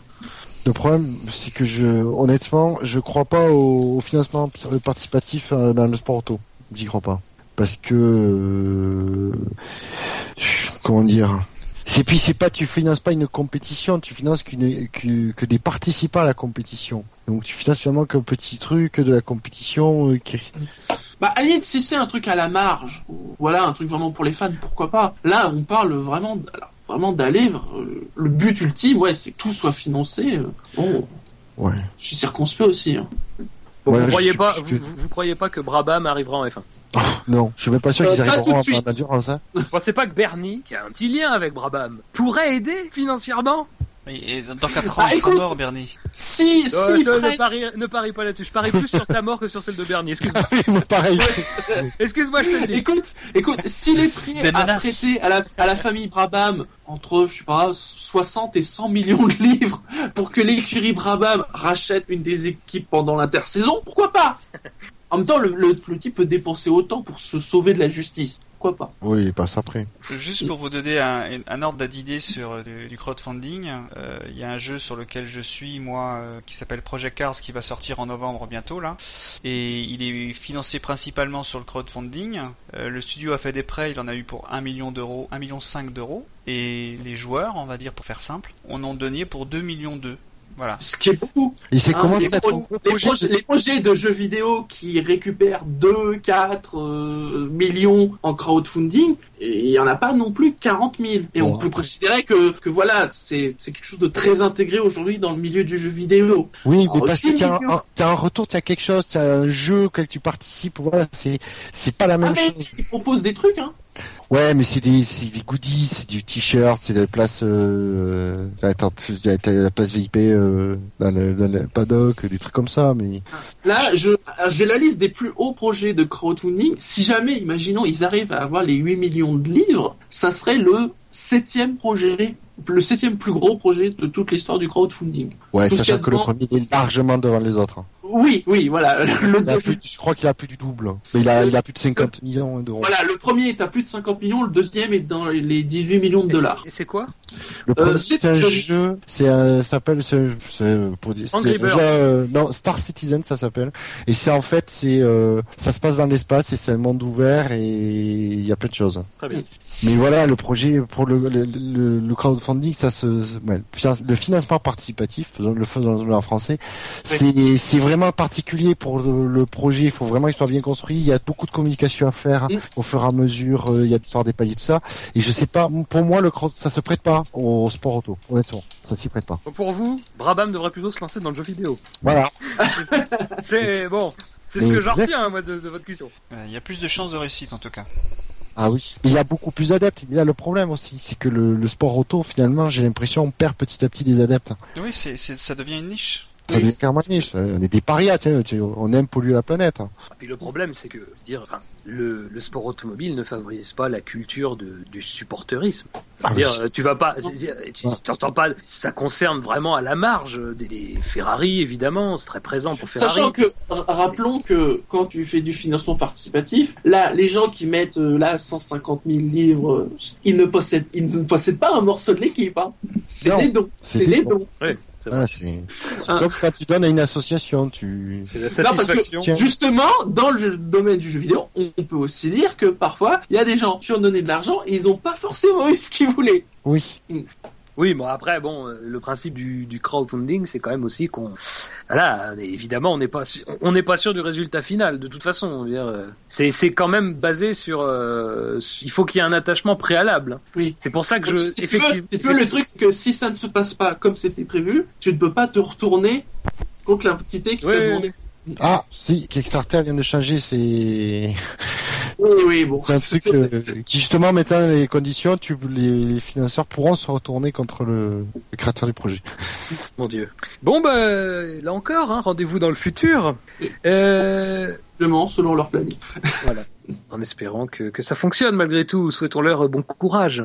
Ah, après, euh, que moi, je leur souhaite la réussite. Hein, euh, Oui, oui, bien sûr. Je ne demande que ça. Je veux, je, non, mais j'ai, je, suis, je les vois. J'ai, une vision très pessimiste de la chose, mais euh, c'est pas pour les intérêts. J'aimerais vraiment que ça marche, mais euh, je- honnêtement, vu, j'en suis, suis pas convaincu. Bon, bah écoute, Bouchard, tu, tu es responsable du pessimisme ambiant, tu es responsable du pessimisme ambiant. Ah non, non, je voudrais Si, pas. si, Bouchard, euh, je voudrais pas C'est un peu de ta faute. Oui, c'est beaucoup de la faute de Gus, mais c'est un peu de ta faute aussi. Euh, continuons dans ces actualités en vrac. Euh, il y a une petite controverse autour d'une petite subvention publique à Austin. Oh, une petite subvention de 250 millions de dollars, euh, qui euh, vraisemblablement, alors n'aurait pas eu la forme requise. Disons qu'il y avait une forme écrite qui, avec tout un tas de documents qui auraient dû être être remplis, être validés, et finalement, ça aurait été surtout basé sur un accord oral. Et alors, le contexte de d'Austin et donc de la remise en cause de cette subvention qui visait à couvrir les frais euh, d'organisation du Grand Prix euh, versés à la FOM euh, serait, euh, enfin, le contexte c'est celui des élections à venir pour le Sénat, euh, les élections sénatoriales du Texas. Euh, donc là, on sort un petit peu tous Au les dossiers. Mm. on sort un petit peu tous les dossiers. euh, donc a priori ça n'aura aucun impact euh, cette année. À voir ce que ça donne dans les années suivantes finalement. Alors, ouais, faut bien, c'est parce que, excuse-moi, mais faut insister sur ce point-là, c'est que à aucun moment les, les journalistes, les politiques, ceux qui, a- ceux qui attaquent les, les, les politiques ne remettent en cause le principe même de la subvention de la course, puisqu'ils ont démontré pour les deux années euh, écoulées, chaque fois, ils ont démontré que c'était bénéfique, c'était bénéfique à l'État du Texas, puisqu'au final ils dépensent, euh, je sais pas combien par an, et ça leur apporte plus à l'État. Donc ils, ça, ils- les Américains, ils remettent pas ça en cause, ils remettent sur la procédure qui est de mise en place de du, financement, c'est ça, c'est sur la c'est un aspect technique qui est remis en cause. Et effectivement, ils soupçonnent, du coup, c'est des politiques d'avoir, euh, voilà, d'avoir été acheté, machin, influencé. euh, c'est ça, c'est juste ça. Donc, je pense que maintenant, je pense qu'elle est acquise la, subvention tant que ça, tant dans le, les comptes seront dans le vert euh, sur ce point-là. euh, je pense que personne viendra euh, viendra l'attaquer. Hein. Elle va pas s'arrêter du jour au lendemain la subvention. Après, c'est vrai que si ça se base sur un accord oral, euh, faut jamais faire ce genre de truc sur des accords oraux, quoi. Après la question c'est pas que l'accord oral était forcément interdit, mais c'est de savoir si l'accord oral euh, pouvait être dans ce cas-là euh, utilisé. C'est il y a plutôt Par un flou. Quoi. Ouais. Donc euh, voilà, on verra ce que ça donne. On verra si ça ira jusqu'en justice. On verra si ça peut remettre en cause à terme Grand Prix. A priori, euh, 250 Attends. millions quand même, hein. oui, c'est pas rien. Non, mais c'est pas rien. c'est- C'est une Non, mais no- non, ça, c'est normal, puisque aux États-Unis tout est plus grand et que dans les États-Unis tout est plus grand au Texas. ça fait deux fois plus grand. Voilà. Oui, oui. Donc, euh, Euh, autre actualité, euh, j'ai envie de l'appeler l'actualité demi-mesure. C'est Helmut Marko qui compare Max Verstappen à Ayrton Senna. Alors, je vais te dire, je me suis refusé à lire l'article. Déjà parce qu'il y a le nom de Marco. C'est oui. Et, et puis euh, comparer euh, euh, Verstappen à, à Senna, j'ai rien contre Verstappen, mais c'est juste pour faire de la com quoi. Ah, il ne voit jamais les choses à moitié, Helmut. Sait bien. Oh là là. D'apprendre de pas le, re- le relief des choses. C'est Attendons de voir Ah. ce que vaut Verstappen. combien Ouais, voilà. Excusez-moi, mais, mais combien on a eu de, de, de, de nouveaux Ayrton Senna. Moi, j'en suis à j'en suis à 34. Mais moi je me souviens pas tous les noms en fait. Donc, euh, écoutez, si vous avez a- si vous avez chez vous des listes des nouveaux Il, Ayrton il Senna, doit y avoir plus de nouveaux Ayrton Senna que de pilotes à avoir roulé après Ayrton Senna. ça c'est sûr, c'est sûr, c'est sûr. On pourrait Mais faire dans le genre, il y a, il y, a, il y a- il y a les listes aussi euh, de nouveaux, euh, du nouveau YouTube. Là aussi, c'est pareil. Il- C'est à il- tous les domaines. Attendons de voir ce qu'il vaut, le petit Verstappen. Ouais, Oui, j'en- attends que- pas grand chose. Donc, euh, Le, le, pro- le problème c'est que c'est très très dangereux pour euh, de, pour Marco de faire une sortie pareille. C'est mettre une grosse pression sur Max Verstappen qui n'a pas vraiment besoin de ça. Non, il a pas besoin de ça. hein. Il en a suffisamment rien que par le fait d'arriver en F1. Si tu rajoutes un truc pareil. euh, il roule vendredi matin en plus. Non, mais en plus, voilà, il y a le contexte comme quoi il est très jeune, euh, on commence déjà à leur taper sur là-dessus. Si derrière tu, tu le compares à Senna, tu sais qu'il il est pas, il n'arrive pas à s'adapter à la F1, ou il fait pas grand chose à la F1 pour X raisons, euh, c'est, c'est coup dur pour, euh, pour Red Bull derrière. hein. Et pour Verstappen aussi. Ah, mais pour Verstappen, ça, dans tous les cas, si ça marche pas en F1, ça sera dur, hein. Qu'on les compare à Senna ou pas, hein. Et donc, euh, Jackie, tu le disais, on l'a appelé aujourd'hui, il roulera euh, dès vendredi à Suzuka lors des essais libres 1. Ça aurait dû être euh, Austin, mais visiblement la, la, la super licence a été euh, a été validée. En tout cas, l'accord de la FIA a été donné plus tôt que prévu. Euh, donc, dès vendredi, il remplacera Jean-Éric Vergne. euh, Ah bon? C'est Jean-Éric Verne oui, oui, Quelle c'est surprise. étonnant. Bah ouais, bah il va rouler euh, avec pas beaucoup d'essence pour faire d'un super temps, je pense. S'il veut que, si Marco veut que ce soit le nouveau Ayrton Senna. Ah mais Pour que- moins d'une semaine après une telle sortie, il a intérêt à rouler vite. Hein. Donc oui, il va Bah, il pas va rouler pas avec beaucoup d'essence. Hein. Et il va pas rouler avec beaucoup d'essence. Oui. Euh, allez, une petite dernière. Euh... J'hésite, j'hésite. Oui, on a si, on a senti quand même une petite inflexion de la part de Mercedes euh, dans le cadre, dans le cadre du, du gel des moteurs. Une petite Petite inflexion parce que à 180 degrés quoi. ah non non, c'est plus fin que ça. C'est plus. fin. Oh là, là, quand même, euh, quand même, Bouchard. Enfin, euh, on avait Mercedes qui disait pourquoi pas le gel des moteurs? Et là, en même temps, ils disent pourquoi pas, pourquoi pas en fait. Vous voyez, c'est très spécifique. C'est-à-dire qu'ils disent euh, pourquoi pas, mais finalement pas trop. Ça reste très feutré. Donc euh, voilà. On sait la position de Ferrari, on sait la position de Renault. Mercedes semblait plus ou moins sur cette ligne. Ah, mais Euh, en une semaine, il s'est Ah, passé quelque chose. C'était euh, Mercedes, c'était il disait, il disait, euh, nous on voit pas de problème parce que si c'est les concurrents rattrapent leur retard, nous ça me permettra de, de, de creuser, un- voilà. de creuser notre avance. Donc euh, c'était l'idée de Mercedes, hein, qu'il disait, euh, ouais, c'est pas, on n'est pas, c'est pas, on n'est pas contre, c'est apparemment c'est ça nous gêne pas quoi. Et euh, là tout d'un coup c'est ah non non non, euh, les règles sont comme ça, machin. euh, ah, ouais, ouais. On sait qu'il y a le board de chez Mercedes qui a dû donner les instructions à l'écurie. Ouais.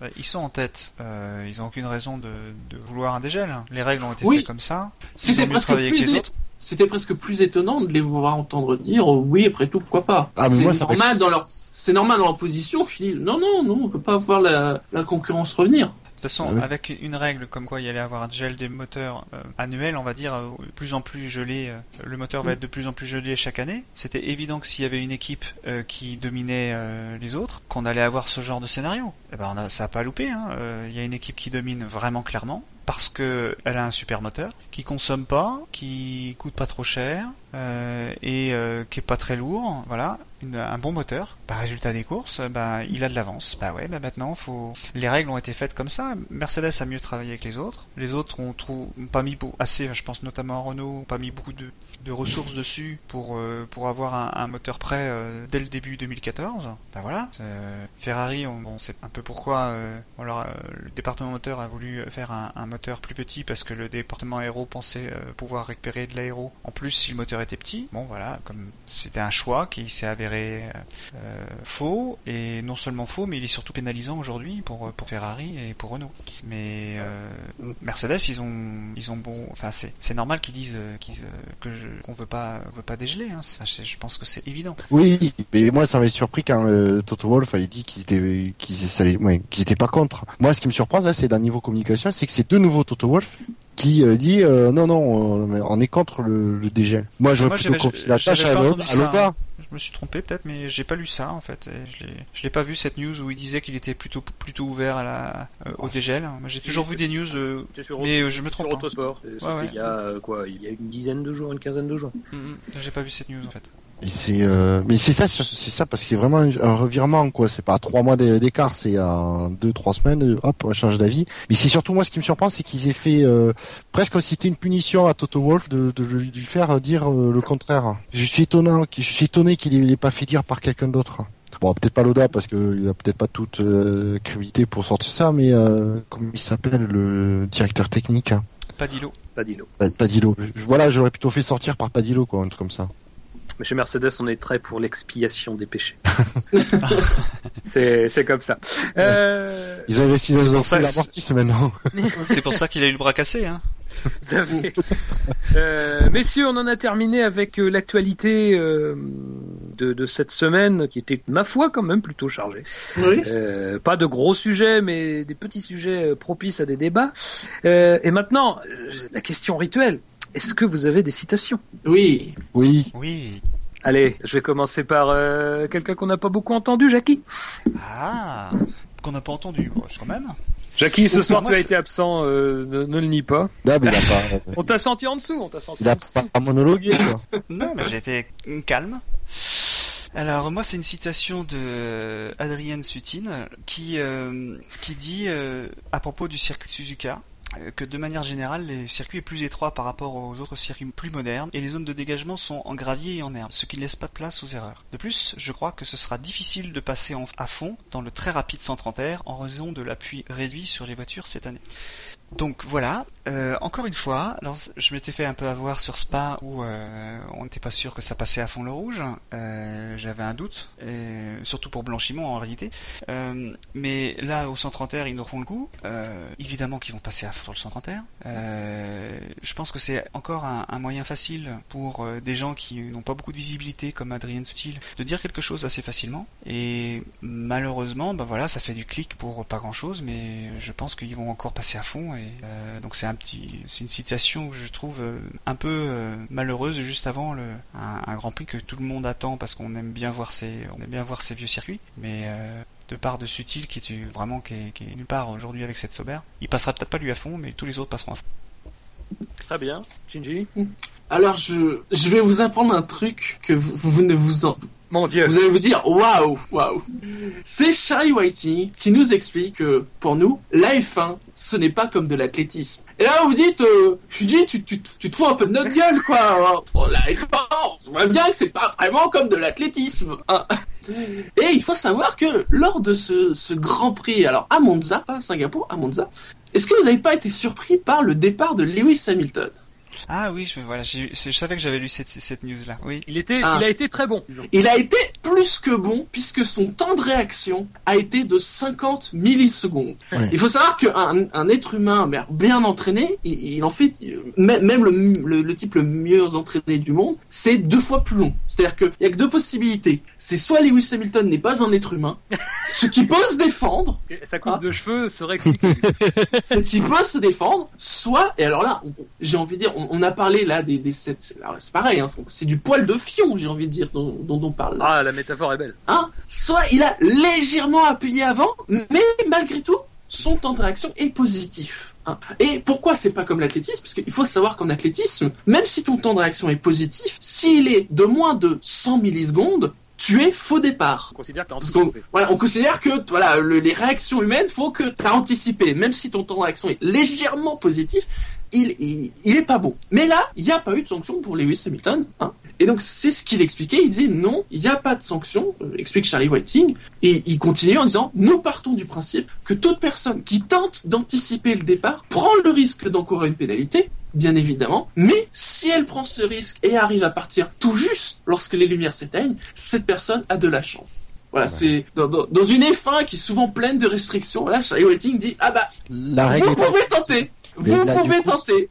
C'est la règle qui est très précise. C'est le moment entre le, c'est le moment où commence à bouger la voiture, à sortir de sa position. Si les feux sont éteints, que ce soit à 2 millisecondes euh, avant, c'est bon, ça passe. C'est la règle. Pour ça, pour une fois, il y a une règle d'AFIA qui qui, qui est, elle peut pas être interprétée, quoi. Voilà, il n'y a pas de règle comme l'athlétisme. Voilà, si si c'est si ça passe, si le temps de réaction est bon, eh ben c'est bon, bingo, t'as t'as réussi. Et c'est pas Monza qui s'est foiré sur son départ, euh, Lewis Hamilton? Si, mais, si, mais malgré tout, il l'avait anticipé.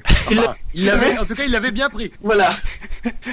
Parce que le- il me semble qu'au premier, au premier virage, il était loin. Et quatrième. Et sur son petit coup de pied sur la pédale, il a été le meilleur. Et Mais c'est pas que- là justement, il a relâché. Bah, c'est ça. ça parce qu'il y a eu un petit doute. Euh, après, on s'est demandé justement si euh, il allait pas être pénalisé. Il y a Oui. eu ce moment de flottement. Effectivement, quand on voit sur les images, et c'est vrai que là, on connaissait pas forcément la règle. Mais c'est vrai que sur les images, les lumières s'éteignent et il est en mouvement, quoi. Euh, donc c'est effectivement, c'est très ténu. Et, et c'est vrai qu'il y a le réflexe de penser à l'athlétisme, où effectivement en athlétisme, ils prennent en compte la variable qui est celle de l'anticipation, c'est-à-dire qu'on considère que si vraiment t'as un temps de réaction de malade, c'est bon, forcément t'as anticipé, Ah. t'as pas entendu le, t'as pas entendu le signal du départ. C'est vrai que là, ça, la question s'est posée. Bon, rapidement, on a bien compris qu'il y aurait pas de sanction puisqu'effectivement il avait pas volé le départ. C'est vrai. son, Euh, son temps de réaction est positif, il n'y a pas de souci. mais c'est vrai que ça a peut-être joué après sur ce qui s'est passé après, même s'il y a sans doute d'autres facteurs qui expliquent. Mais il y a eu ce petit mouvement qui s'arrête, puis le départ est donné, donc il, il se lance. Mais c'est vrai que ça lui a coûté euh, trois places. Mm.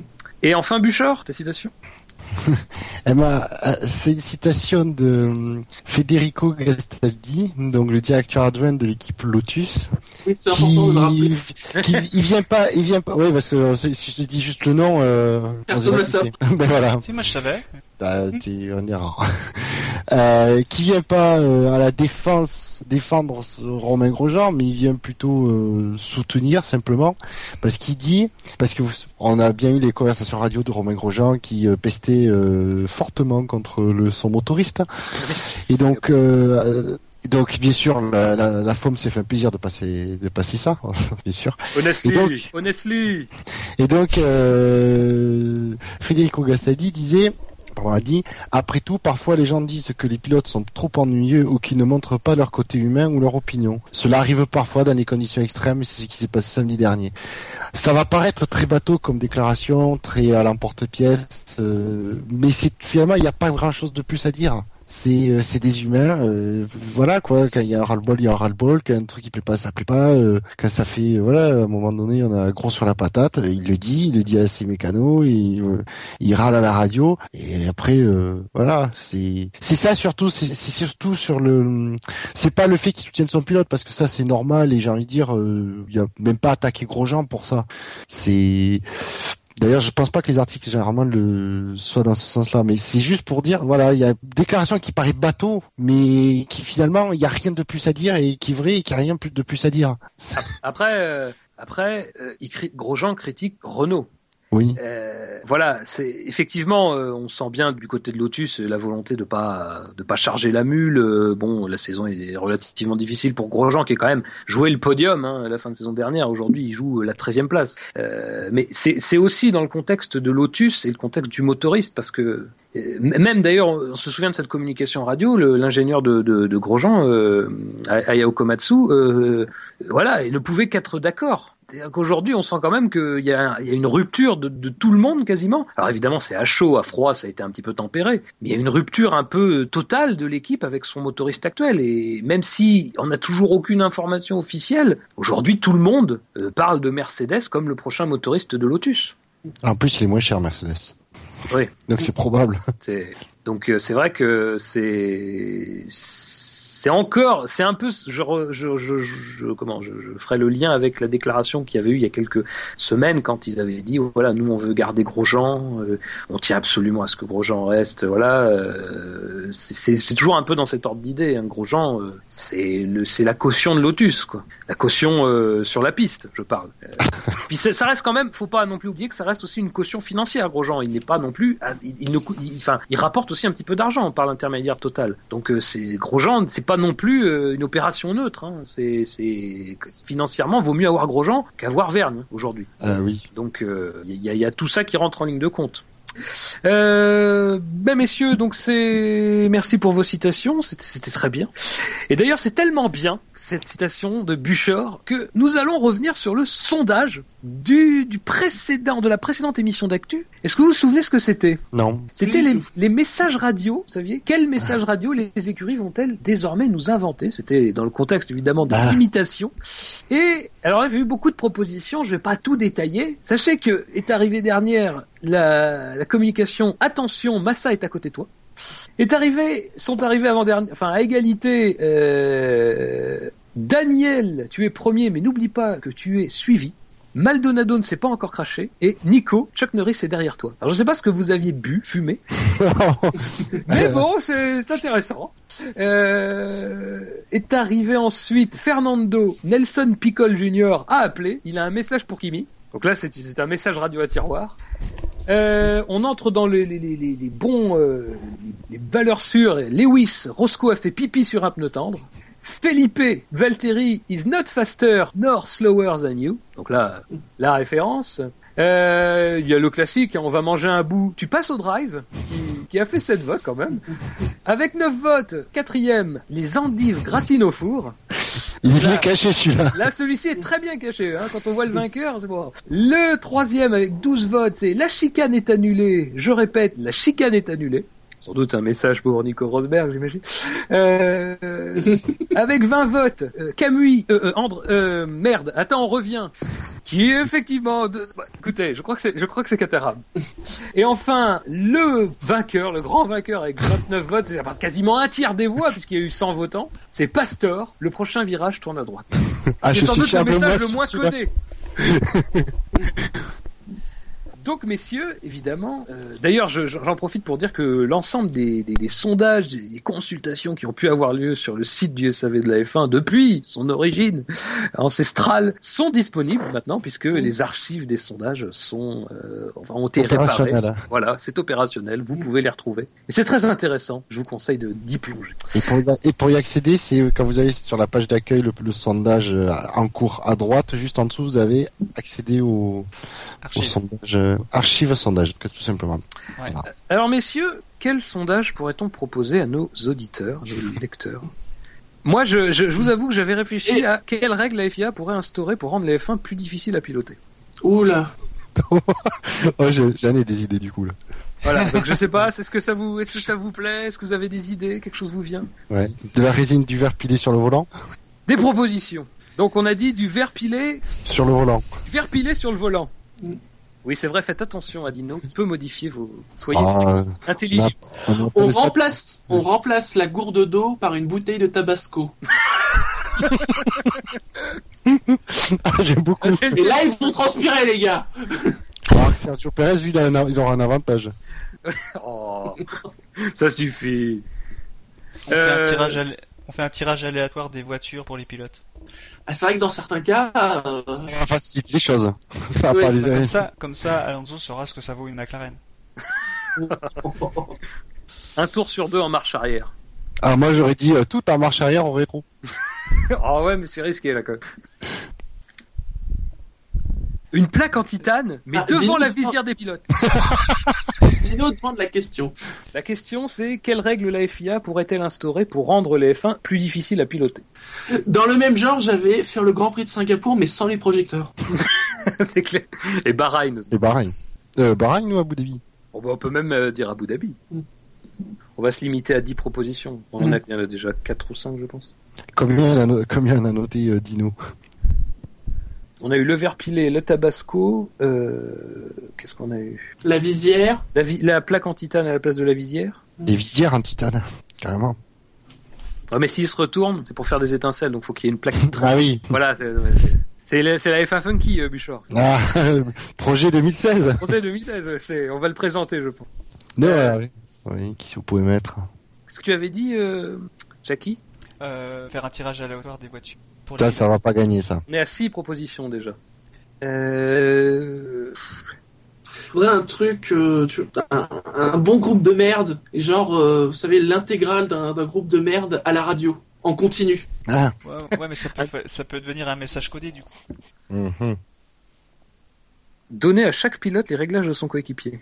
Non, Cacher à chaque pilote ses propres réglages. Donner à chaque pilote les réglages de Pasteur Maldonado. Ah oui ça. Oui, là oui. Mm. Là oui. Oh, c'est un peu dur, Maldonado. Oh, ça va gagner. Ça, Alors là, tu as l'intégrale des To Be Free en continu à la radio. Et ça résout en même temps le problème des messages radio. Ça, c'est dur. pardon. Combien il reste de rester une ou deux propositions Benny B, non, non, pas Benny B. Ah, non. C'est Gus Gus sur le chat. Euh, Qu'est-ce qu'on va mettre De faire des, des pneus en, pot- en pot de banane De un peu de banane. Jeter des bananes. Non, des pneus, de faire les pneus en pot de Ouais, banane. mais je- jeter des bananes. Comme dans Mario Kart. bah, Di- Dino, il dit il y a deux heures d'intégrale des To Be Free. C'est parfait pour la durée d'un Grand Prix. On peut pas durer plus de deux heures. Voilà. Non, c'est, Ah une il y a question. deux heures. Est-ce qu'il y a bien deux heures euh, des Toubies c'est pas grave, tu, tu, fais, tu, tu m'as On passe les remixes Il y en a huit. 8, allez, plus que deux. Alors qu'est-ce qu'on nous propose sur le chat euh... Chuck Norris a droit à un baquet. Euh, T'as pas bien gagné l'année dernière, check, au dernier sondage. les pneus en peau de banane, allez. Plus qu'une. On interdit les harnais de sécurité. Oh oui, Ah. ça c'est bon, Ça ça. veut dire qu'on fait juste ça, les gars, ils vont être vachement plus cool dans les Oh voitures. oui, oui, oui, oui. Là, on va voir qui c'est qui va oser freiner. On va voir si Pastor il est aussi, il est aussi téméraire. Là, vous verrez qu'il y en aura qui couperont plus souvent la chicane à Monza. Je vous le dis. Voilà. Et ceux qui voteront seront ceux qui sont vraiment morbides ou pas, tu vois. Ouais, souvent il y a des petits trous d'eau là. Et ben ils vont sortir par là. Donc, euh, le sondage est est bouclée. On fait avaler de l'imodium à tous les pilotes avant le départ. Quoi l'imodium? S'il en reste une, je pense que peut rajouter celle que Dino vient de citer. L'imodium ou du, laxa- ou du laxatif Oui, plutôt un laxatif. Plutôt de laxatif. ricin. Trash et Fuka. Comme ça, moi, tu suis le pilote à la trace. Non, non, Gus Gus, pas sans casque. hein. On veut pas supporter pendant deux heures la coupe de Lewis Hamilton. Qu'est-ce que ça donnerait aplati par le vent? Oui. Parce que là, ça rendrait pas le F1 plus dur à, sup- à, à piloter, ça rendrait le F1 plus dur à regarder. Donc c'est bon, on a nos 10, euh, voilà, on a nos 10 ou 11 propositions. Ouais, rajouter Ouais. celle-là, onzième. Donc, euh, le sondage, je vous rappelle la question, quelle règle la FIA pourrait instaurer pour rendre les F1 plus difficiles à piloter, va être en ligne dans quelques instants sur le site du SAV. Et donc, vous pourrez voter jusqu'au, jusqu'à la prochaine émission d'actualité, euh, qui sera, qui sera dans, dans quelques semaines. Dans longtemps Oui, c'est ça. Donc, vous pouvez euh, réserver votre vote pour le dernier moment, c'est pas grave. Non, Dino, on peut laisser. On, on fait Mister Eleven euh, ce soir. Voilà, très bien, le sondage est en ligne. Donc le sondage est en ligne. Mm. Je vous rappelle pas l'ensemble des possibilités, vous les trouverez sur le site du SAV.